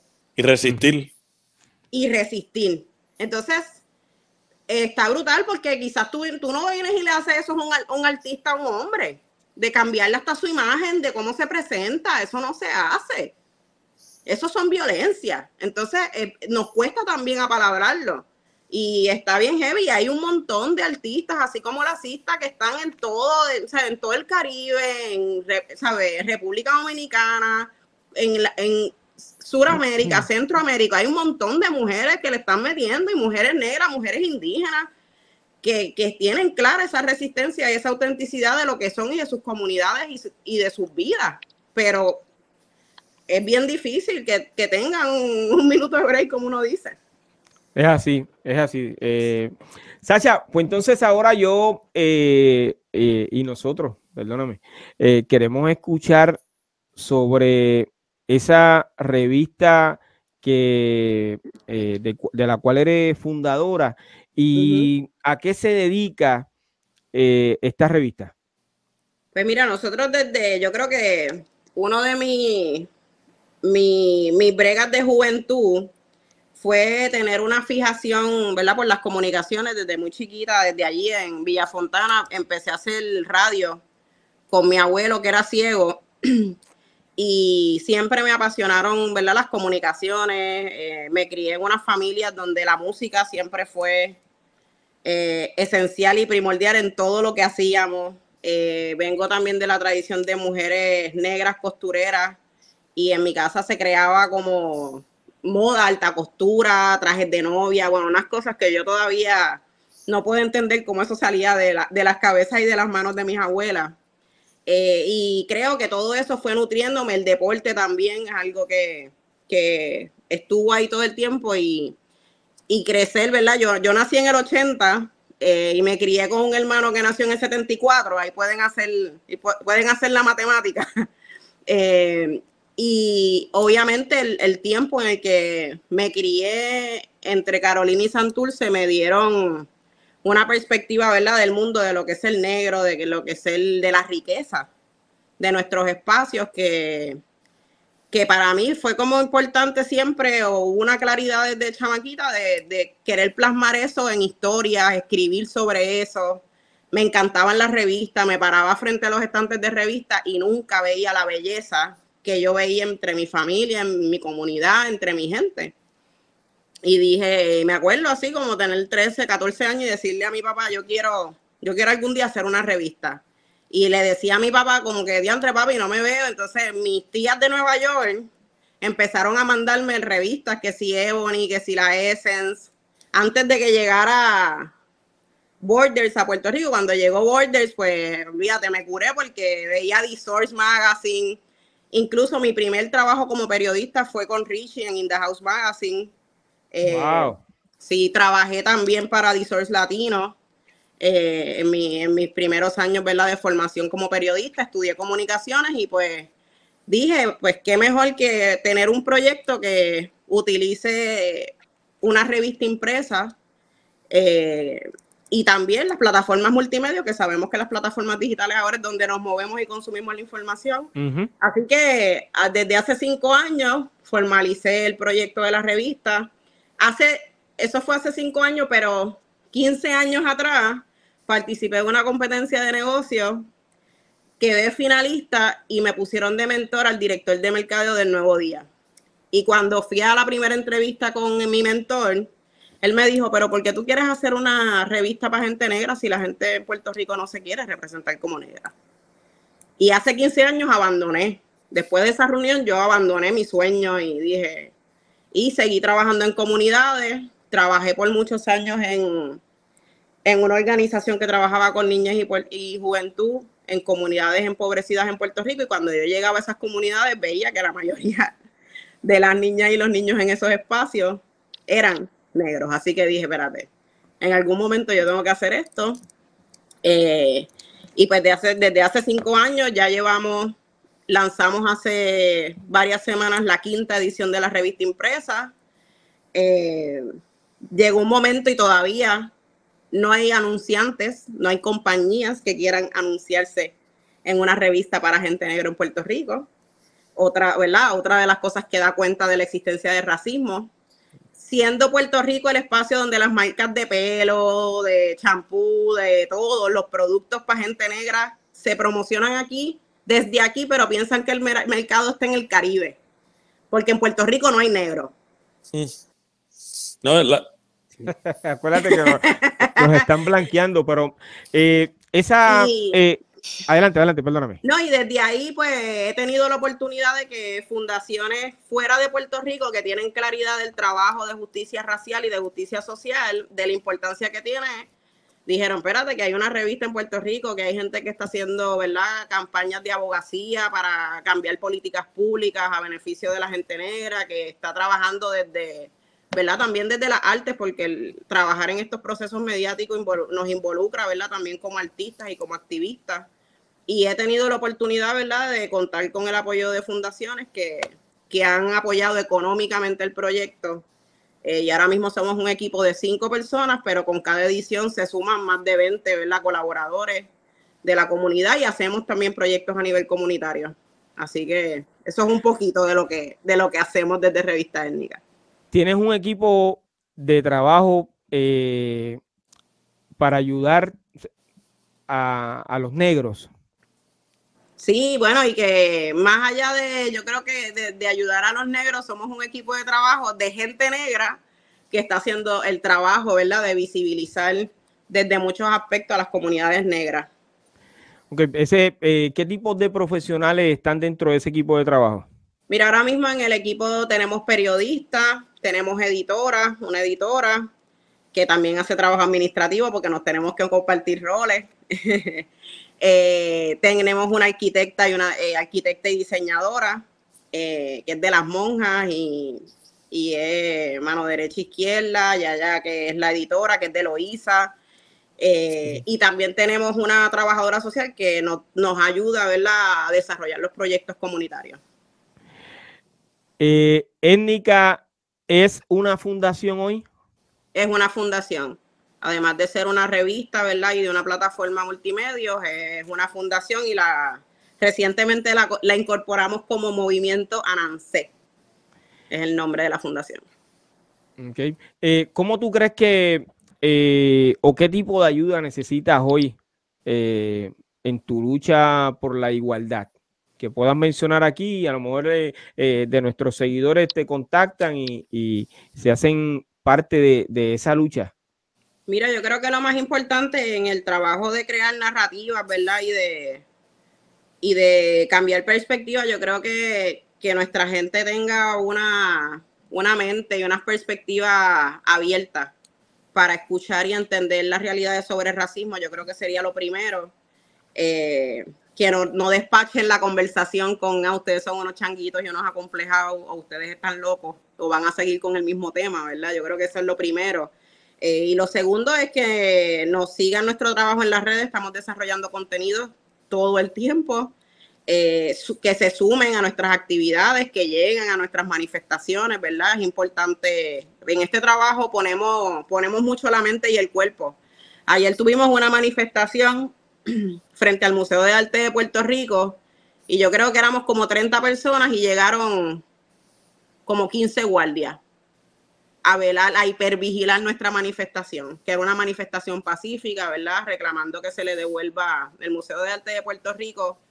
Eh, le puso el nombre, cogió dinero de una fundación de justicia racial de Estados Unidos, le puso el nombre a una galería de Cecilia Horta Allende, que era una pintora, ¿verdad? Eh, de Carolina, pero que hizo un trabajo extraordinario con la niñez y la juventud del país, estudió arte en México con Frida Kahlo y Diego Rivera, los grandes muralistas, volvió a Puerto Rico, hizo escuelas rodantes, le pusieron el nombre y después cuando nadie estaba mirando ni pendiente, vinieron y le quitaron el nombre de la sala de Cecilia Horta y le pusieron el nombre de la hija de Carrión Tercero, que es uno de los miembros, fue uno de los miembros de la Junta de Control Fiscal.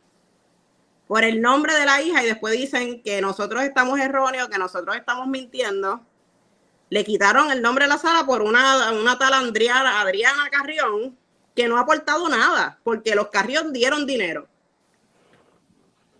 Y fuimos a manifestarnos ayer y esa gente, ¿sabe? El sistema...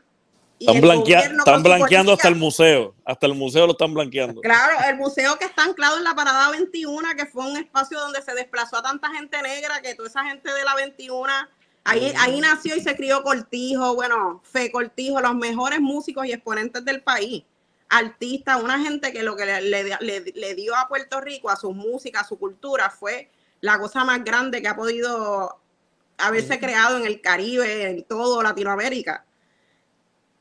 Y los desplazaron y mucha de esa gente y esas familias, incluyendo mi familia, la, la familia de los Lebrones, terminaron, los metieron en Llorén Eh, y eso fue un espacio de desplazamiento. Eso, el Museo de Arte de Puerto Rico era el hospital municipal donde tanta gente nació en Puerto Rico.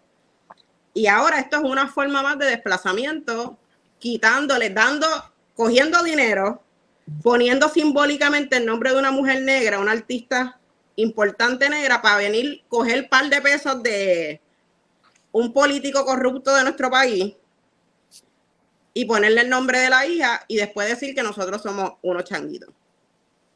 Así que para nosotros, ¿verdad? Es importante que, que nos sigan en las redes, que puedan apoyar, llegar a, no, no solamente estamos en procesos de activismo, también reclamamos que merecemos vivir en dignidad, en salud, estamos teniendo procesos de sanación que son bien importantes, estamos haciendo algo bien chévere entre nuestra comunidad, que nos vamos a llamear, nos llevamos panderos, barriles de bomba, eh, cogemos acupuntura, nos damos masaje y después le metemos a la música un rato, ¿verdad? Que eso es para bien importante para nosotros y también creamos festivales de música y proyectos donde nuestra gente está reclamando, ¿verdad? Su cultura, las artes, pero también sanar colectivamente porque vivimos en amenaza. Lamentablemente vivimos en un estado racista, en un gobierno y un país que es racista y que nos quita un montón de oportunidades.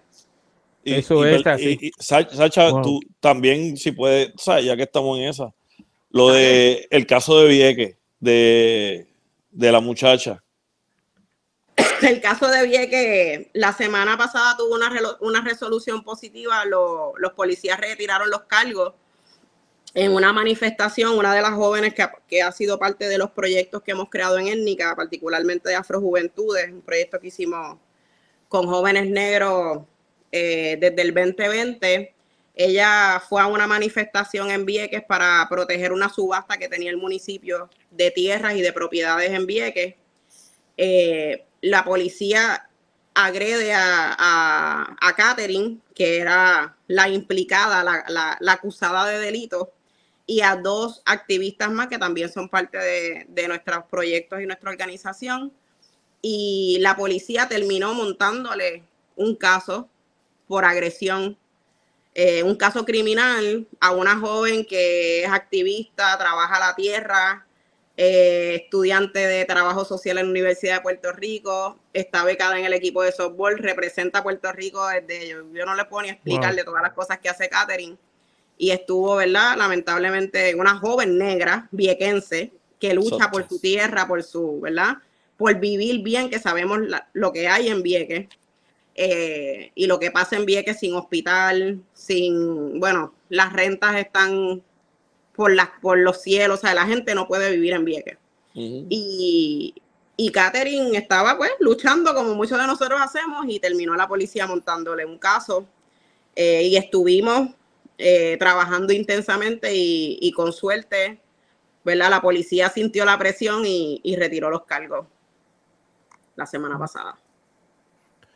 Wow, no sé si sabes, Sacha, que acá en Estados Unidos, bueno, imagino que lo sabes, eh, pero eh, acá en Estados Unidos están limpiando, digamos así, la librería de las escuelas, donde, donde eh, todo lo que hable de racismo, de lo que pasó con, con, la raza negra y todas esas cosas, lo quieren eliminar. En otras palabras, quieren hacer una historia. Borrar la historia. Borrar la historia y hacer una historia nueva donde el blanquito sale como si fuera un héroe. En el 1865, eh, el general William T. Ah, Sherman, el general William T. Sherman, había dicho en cuestión de reparaciones para la raza negra que iban a recibir 40 acres y una mula. Entonces, cuando nosotros vemos hoy día que, hay un, eh, vamos a decir así, un riot, eh, hay una situación donde, donde, la raza negra de momento explota y quiere reparaciones, Mucha gente, como no entiende que eso se le había prometido a ella, los 40 acres y, una mula, por decir así, eh, no lo reciben y al no recibirlo, este, pues digamos así, eh, con 40 acres en Estados Unidos, ¿qué usted cree que usted puede ser? Mira, usted, usted fuera millonario si tuviese 40 acres en Estados Unidos, vamos a decir en Nueva York, en Chicago, en, en una de estas ciudades grandes, una persona que tenga esa cantidad de terreno, no tiene que preocuparse del estudio de los hijos, de las universidades, de nada de eso.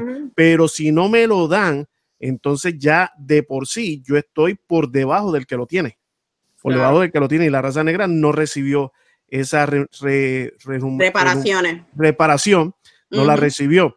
Este, eh, cuando yo veo este tipo de, de, cosas como quitar, eh, tratar de cambiar la historia, borrar la historia, eh, ver todas esas cosas, yo le digo a la persona, hay, que educarnos. Si no nos educamos, no vamos a, saber dónde, dónde, dónde estuvimos, dónde estamos y hacia dónde vamos. Entonces, no, no nos podemos dejar llevar por cualquier cosa que nos dicen. Tenemos que, que apoyar y respaldar este tipo de movimiento que lo que está haciendo, para los que no, no pueden entender el por qué Sacha eh, eh, está haciendo esto para la raza negra, eh, tenemos que ver esto, que la balanza era, vamos a hacer una organización donde ayude a los blancos y los negros. Lamentablemente se ayudó más a los blancos y a los negros no. Entonces tenemos que balancear eso. Es y para eso está Sacha, para balancear, para que haya un balance en nuestra, en nuestra, pues, en nuestro pueblo.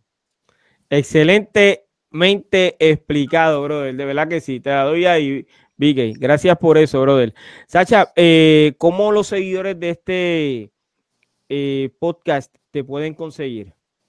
Eh, pueden seguirnos a través de en internet, revistaetnica.com.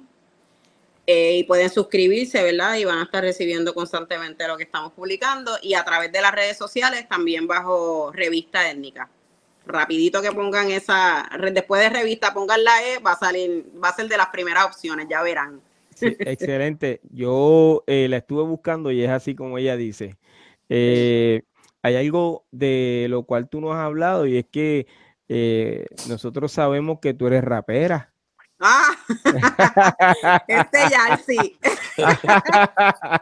yo soy poeta, yo soy escritora. Bueno, estoy, bueno yo vi, yo vi, yo vi un video de en, en, en, el, en, la actividad de Time Machine Squad que había alguien que se parecía a ti rapeando. De Time Machine, no. ¿Tú no has ido en, en los eventos? Yo te he visto rapeando en, par ¿en qué actividad fue. Es mi querida, esa es mi querida Lady Step. Tiene que no, no, no, eh, no, no, pero no, en serio, en serio. Nosotros estoy trabajando. No, en serio, en serio, no, esa no soy yo. Tú lo sabes. Pero yo te vi, en, en, tal vez fue en, entonces en otro lado, pero fue en, algo que te vi rapeando. ¿Quieres que yo te haga el comentario que se hace mucho por ahí, mano? ¿Cuál? ¿Cuál? ¿Cuál? No, no, voy a decir, olvídate de eso. Ah, pero, ah, bueno, pero lo que sí voy a decir es que yo soy parte de una agrupación que se llama Afroversiva con mi querido Huelmo Romero Joseph y Siloe Andino. Tenemos un proyecto, ¿verdad?, de hip hop y es un enfoque antirracista. Llevamos ya, yo creo que cumplimos, sí, también cinco años. ¿Un proyecto de qué dijiste? Este, que no escuché bien. De hip hop Ah, viste. ¿a, quién, mencionaste? ¿A Huelmo? No, dijo de Hipo, sí. Pero Huelmo fue el que yo, el que yo mencioné aquí por la entrevista que le hizo el Calce. Pero eh, él es AKA eh, Negro MC. Negro por, negro por venir, yo creo que es el que él usa. Ah, pero sí, Huelmo. Sí, Huelmo tiene que haber sido hace unos años. Huelmo de Barrio Obrero. Wow, sí, sí, sí, sí. Sí, Huelmo y de Andino de Loíza, llevamos hace un tiempo trabajando, ¿verdad? Spoken Word y, hip hop y vamos a estar lanzando el próximo año un disco que está bien, bien bueno. Eh, les adelanto que se llama Caribe en Tránsito y, es un viaje, ¿verdad? Para el reconocimiento de nuestra gente negra, no solamente en el Caribe, pero también, ¿verdad? En todas las Américas. Ya el título nada más te dan ganas de, Exacto, está duro, está duro. Y yo quiero, oye, yo quiero que nos des la primicia. O sea, me vas a llamar eh, y. Dale, venimos para acá, venimos para acá. Sí, sí, seguro que sí. Claro. Eh, confío en que eso eh, va a ocurrir. yo me pongo a tu disposición, Sacha, agradecido de todo corazón que hayas estado aquí compartiendo este tema tan importante. para todos los que pertenecen eh, a la industria musical y que yo sé que en algún momento dado han pasado por lo mismo que nosotros. Nosotros pues básicamente no contamos la historia de cada uno de lo que hemos pasado eh, de acuerdo al discrimen, pero eso no viene al caso. El caso era tratar de educar y explicar lo que ocurre en general. Eh, en la industria musical como tal. Mencionamos a algunos colegas que aunque ellos no lo han expresado, pero todo el que es fanático, seguidor, historiador, coleccionista, lo que sea, que analice la música como tal y cómo eh, funciona la música en realidad, sabe que existe en cada uno de los géneros un blanqueamiento, que si nos vamos al ambiente, al ambiente laboral, existe lo mismo también, las oportunidades que hay eh, para aquel que es de color, pues no es mucha. Yo sé de gente que se matan estudiando, tienen dos, tres doctorados, ya tienen una edad de 50, 55 años, porque para tú tener dos, tres doctorados, pues ya estás en una edad, entiendo yo que avanzada, y no han logrado lo que en realidad han querido y por lo cual estudiaron tanto. Algunas o algunos se quedan en el mismo lugar pensando que en algún momento dado de la vida le van a dar el puesto por el cual ellos están estudiando tanto y la realidad es que no ocurre. Pero no ocurre porque lo sigue mirando a la misma persona. O sea, tenemos que ser honestos. Si te vas y buscas otra oportunidad en otro trabajo, yo sé que te lo van a dar porque es posible que eh, analicen y, te, valoren por, tus estudios, tu preparación académica, por lo que te has esforzado, pero si te quedas bajo el liderazgo de ese mismo o esa misma persona, jamás vas a lograr tus metas. Eso es, eso es real, ¿ok? Eh, te, lo, te lo dice la voz de la experiencia, ¿ok? Y no solamente la voz de la experiencia, sino que he visto mucho este tipo de casos. Eh, en la mayoría de los casos, ese empleado es más inteligente que su propio jefe. Tiene que preguntarle a él de qué forma lo van a hacer, pero cuando llega a la oficina de aquel que va por encima de él, dice que la idea es de él. Con eso yo viví un montón de años, ¿ok? Y yo sé que mucha gente viven, viven con eso. Y antes, antes de cerrar, ¿verdad? Añadir, para añadirle eso que dijiste, en los trabajos que tiene que ver todo, la música, todo está atado, es, la cultura. La cultura se expresa en artes y música, eso es lo mismo.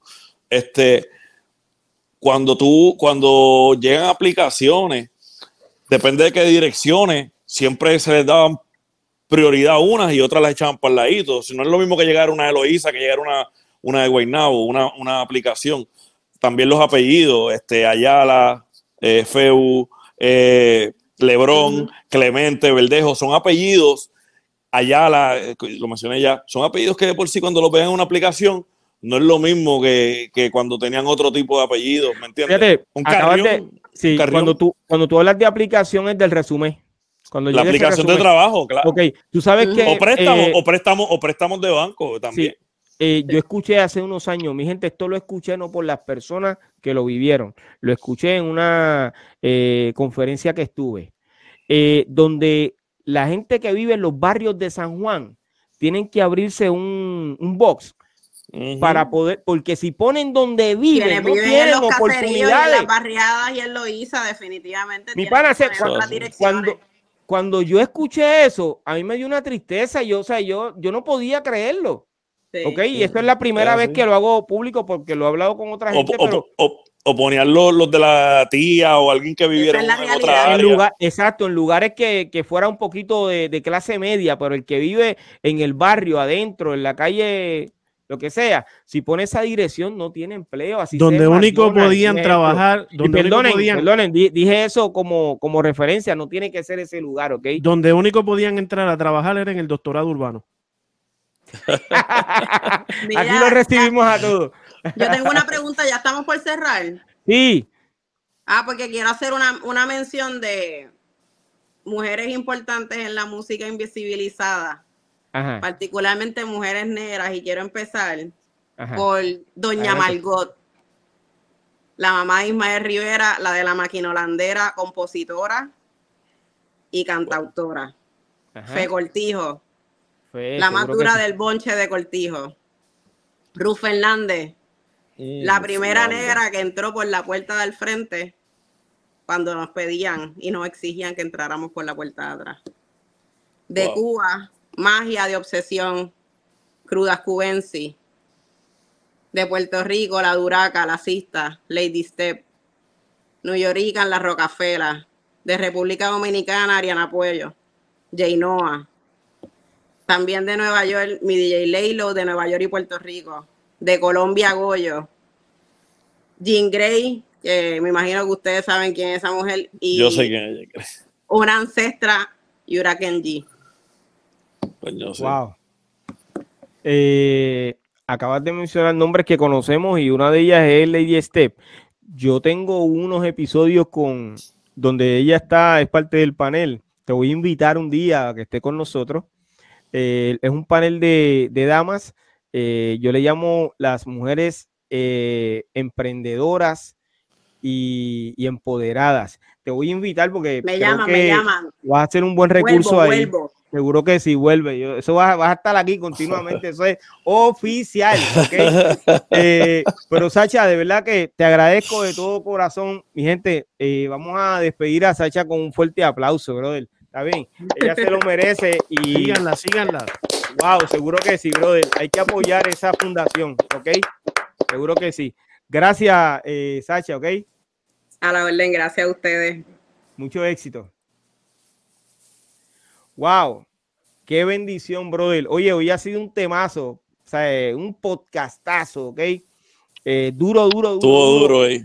Agradezco a todos los que nos han seguido hasta esta hora, todos los que han apoyado este episodio, que es el episodio número 40. Ahorita mencioné el nombre de una compañía. Honestamente no quería referirme exactamente a esa compañía, sino que lo dije por decirlo, no tiene que ver con nada de lo que hemos hablado aquí, ¿ok? Eh, importante.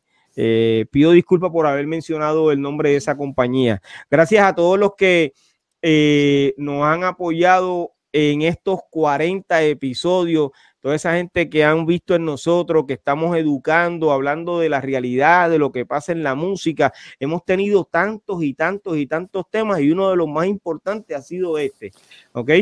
Eh, honestamente, gracias por eso, eh, muchachos, nosotros tenemos eh, este, este, este clan que está aquí, aquí falta gente que, que, que estuvo con nosotros desde el principio, lo dije al principio del programa que eh, también les agradezco de que hayan creído en esto y que yo sé que hoy no pueden estar por, por, razones profesionales, pero que en algún momento dado eh, pueden regresar porque esta es su casa, brother. Nosotros somos, somos familia y estamos como, como siempre para apoyarnos y eso es lo más importante. Eh, don Fígaro, hoy tenemos algo en la Old School Teca que es lo que hay hoy en la old school tucuteca. Vamos a ver. bueno, mi gente, hoy nos fuimos con MC Shan y la canción The Bridge. MC Shan. Okay. MC Shan, la canción The Bridge. Mucha gente conoce esa canción este, Sean Mouty, ¿verdad? Nacido en el 1965, mejor conocido por su nombre artístico MC Shan, ¿verdad? Eh, es de Queensbridge, de Nueva York, de Queens. Este, empezó su carrera en el 83 a la edad de 18 años, ¿verdad? MC Shan. Um, en el 85, pues saca su primer sencillo y fue con MCA Records, ¿verdad? Este, sacó ese sencillo, se, titulaba um, Feed the World, pero rápido parece no hizo ruido, ¿verdad? Entonces rápido la compañía lo soltó. Parece que fue una pruebita o algo así que hicieron con él. Eh, muy rápido después de eso que esa MCA lo suelta, que MCA es una compañía, tú sabes, grande. Um, él firma con Coaching Records, que es esta compañía. Coaching Records, ¿verdad? Pues, ¿verdad? Entonces, este, firma con esta compañía porque su primo es Molly Moore, DJ Molly Moore, el que de la historia que hablamos una vez en el Oscuteca con The Real Roxanne, ¿verdad? I mean, perdóname, Roxanne Shante, pues la historia con cuando ella hizo el disco tirando de la UTFO, pues fue con DJ Molly Moore, ¿verdad? Fue primo de MC Shan, so ya Molly Moore tenía su, su grupo de Crew, so se mete en el grupo de Crew que yo, tú sabes, estaba Roxanne Shante, estaba Big Daddy Kane, Cool G Rat, ¿verdad?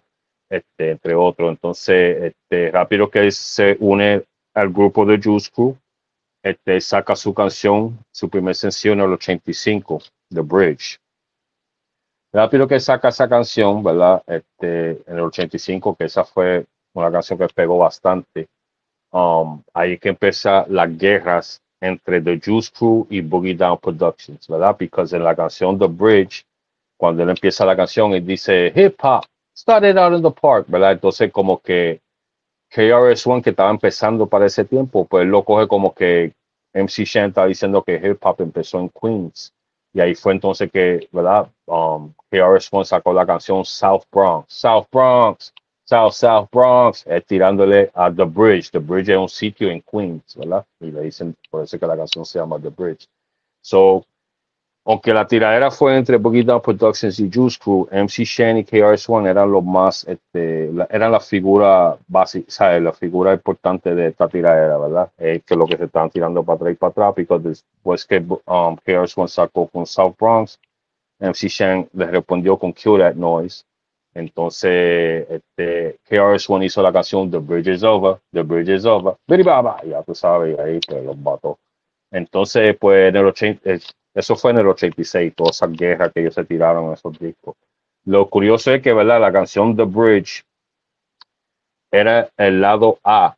El lado B era, este, se llamaba la canción Beat Biter, ¿verdad? Beat, beat, beat Biter. Es lo que era, estaba tirándole a LL Él hizo una canción tirándole a LL Tú sabes que cuando tú hacías un sencillo, tú hacías el lado A, perdón, era en el lado A que estaba la canción Beat Biter. Este, entonces en el lado B estaba The Bridge siempre el lado B era la canción que tú no pensabas que iba a ser nada, el lado A es la que tú pensabas que se iba a rankear o algo así. Um, pero que el lado A, la canción de Beat Biter, que era tirar para el OQJ, no hizo nada. Y la otra que él pensaba que ¿verdad? la canción normal, The Bridge, pues fue que empezó esa tiradera con KRS-One y todo eso. Que eso fue una cosa histórica, ¿verdad? Entonces, pues fue una de las tiraderas así entre grupos bien grandes así para ese tiempo. Um, en el 87, pues es que saca su primer álbum, que es esta, que se titulaba Down by Law, ¿verdad? Puede ver MC aquí. Ahí que también sabe el tengo siempre así. Entonces, este, esta, este álbum hizo, tuvo buenos reviews, ¿verdad? En, esta, en este álbum está la canción The Bridge, está esa canción Kill That Noise, tiene un par de canciones buenas aquí, estaba producido por Molly Moore, ¿verdad? Um, en el 88 pues saca su segundo álbum que se titulaba este, Born to be Wild, este, también producido por Molly Moore. Entonces en el 90 saca su, su tercera y último álbum que se titulaba Play It Again, ¿verdad? Um, entonces de ahí como que se movió a, a, a, a, la producción, empezó a producir y eso. Incluso produció este, la producción de Snow, de 12 Inches of Snow, de acuerdo a la canción que tenía Snow el Blanquito, Informa yo creo que hasta Daddy Yankee hizo algo con esa canción. Pues fue que él es el productor de esa canción y él incluso sale en la canción de Snow como un featuring. Y eso salió en el 93. Este, él seguía haciendo música, ¿verdad? sacando sencillos y cosas así de vez en cuando y él sigue haciendo show. En el 2001 sacó, salió una producción de Nas que se titulaba QB, QB's Finest, QB siendo Queensbridge, eh, ¿verdad? Un caserío allá en, um, en Queens. Y ellos, casi todos los raperos buenos son de esa área. So. Él nace hizo una producción con solamente raperos de Queens y él también salió esa producción. Entonces hizo en esa producción The Bridge nuevamente, pero en la versión 2001, 2001 se llama The Bridge 2001. ¿verdad? Él hizo esa canción nuevamente. Esa producción también sale Mob Deep, que son de Queens, sale Cormega y sale Nature y Nas, ¿verdad? Entonces también tuvo un corte, un, corto este, stint en una película ahí salió este, una película de ¿cómo se llama este hombre? Este, olvidó el nombre. Um, Steve Martin, Steve Martin, el blanquito Steve Martin. Sale una película que se llamaba este, LA Story Film LA Story se llama, que sale en esa película, un cantito nada más, pero sale como un rapero en esa película. So, él se, ha mantenido un activo. En este año, ahora mismo, en el 23, este, tuvo un revolú con Nas, porque Nas hizo, saquen todos los 50 años de hip hop. Um, hay muchas cosas pasando en todos lados y Nas parece que hizo un concierto, ¿verdad? Y metió y trajo mucha gente de la vieja escuela, entonces no lo trajo a él. Y él lo cogió personal, porque siendo, siendo del mismo lado, ¿me entiendes? Y eso. Este, y eso fue, tú puedes buscar los videos por ahí, él está tirando a NASA a fuego diciendo que NASA no es ah, este, loyal, tú sabes, que no lo ha mantenido, mantenido real con él, cosas. el revuelo que él está actualmente, pero él siempre se ha mantenido activo, o sea, nunca, nunca se ha ido, este, sigue haciendo shows todavía, ¿me entiende? Y pues, MC Shen este, es uno de los este, MCs importantes de la cultura de hip hop. Y con eso, mi gente, pues nos fuimos esta semana en el Old Teca. Espera la semana que viene para ver con qué venimos y qué sacamos de la biblioteca. Duro, duro, brother. Duro, duro, de verdad que sí, mano. Oye, qué podcastazo, brother, de verdad que sí. Eh, hay uno que llegó tarde y no sé por qué se fue temprano. Eh, es nuestro colega eh, Cool GD. Eh, honestamente no, sé qué, le pudo haber pasado, pero tú sabes lo que yo voy a hacer, mira lo que yo estoy haciendo, mira. Yo digo, yo digo que se molestó, por, por obviamente, él lo mencionó, cuando se dio cuenta que por qué tú no le dabas el pasaje, se molestó. Ahí fue que se, fue, ¿verdad? Se sintió discriminado. Se sintió discriminado el gran Kulji. Pues y con razón, y con razón, porque estamos hablando de... yo lo estoy llamando en vivo para que para ver qué fue lo que le pasó, mano, porque eh, pero nos vamos si no contesta, pues seguimos.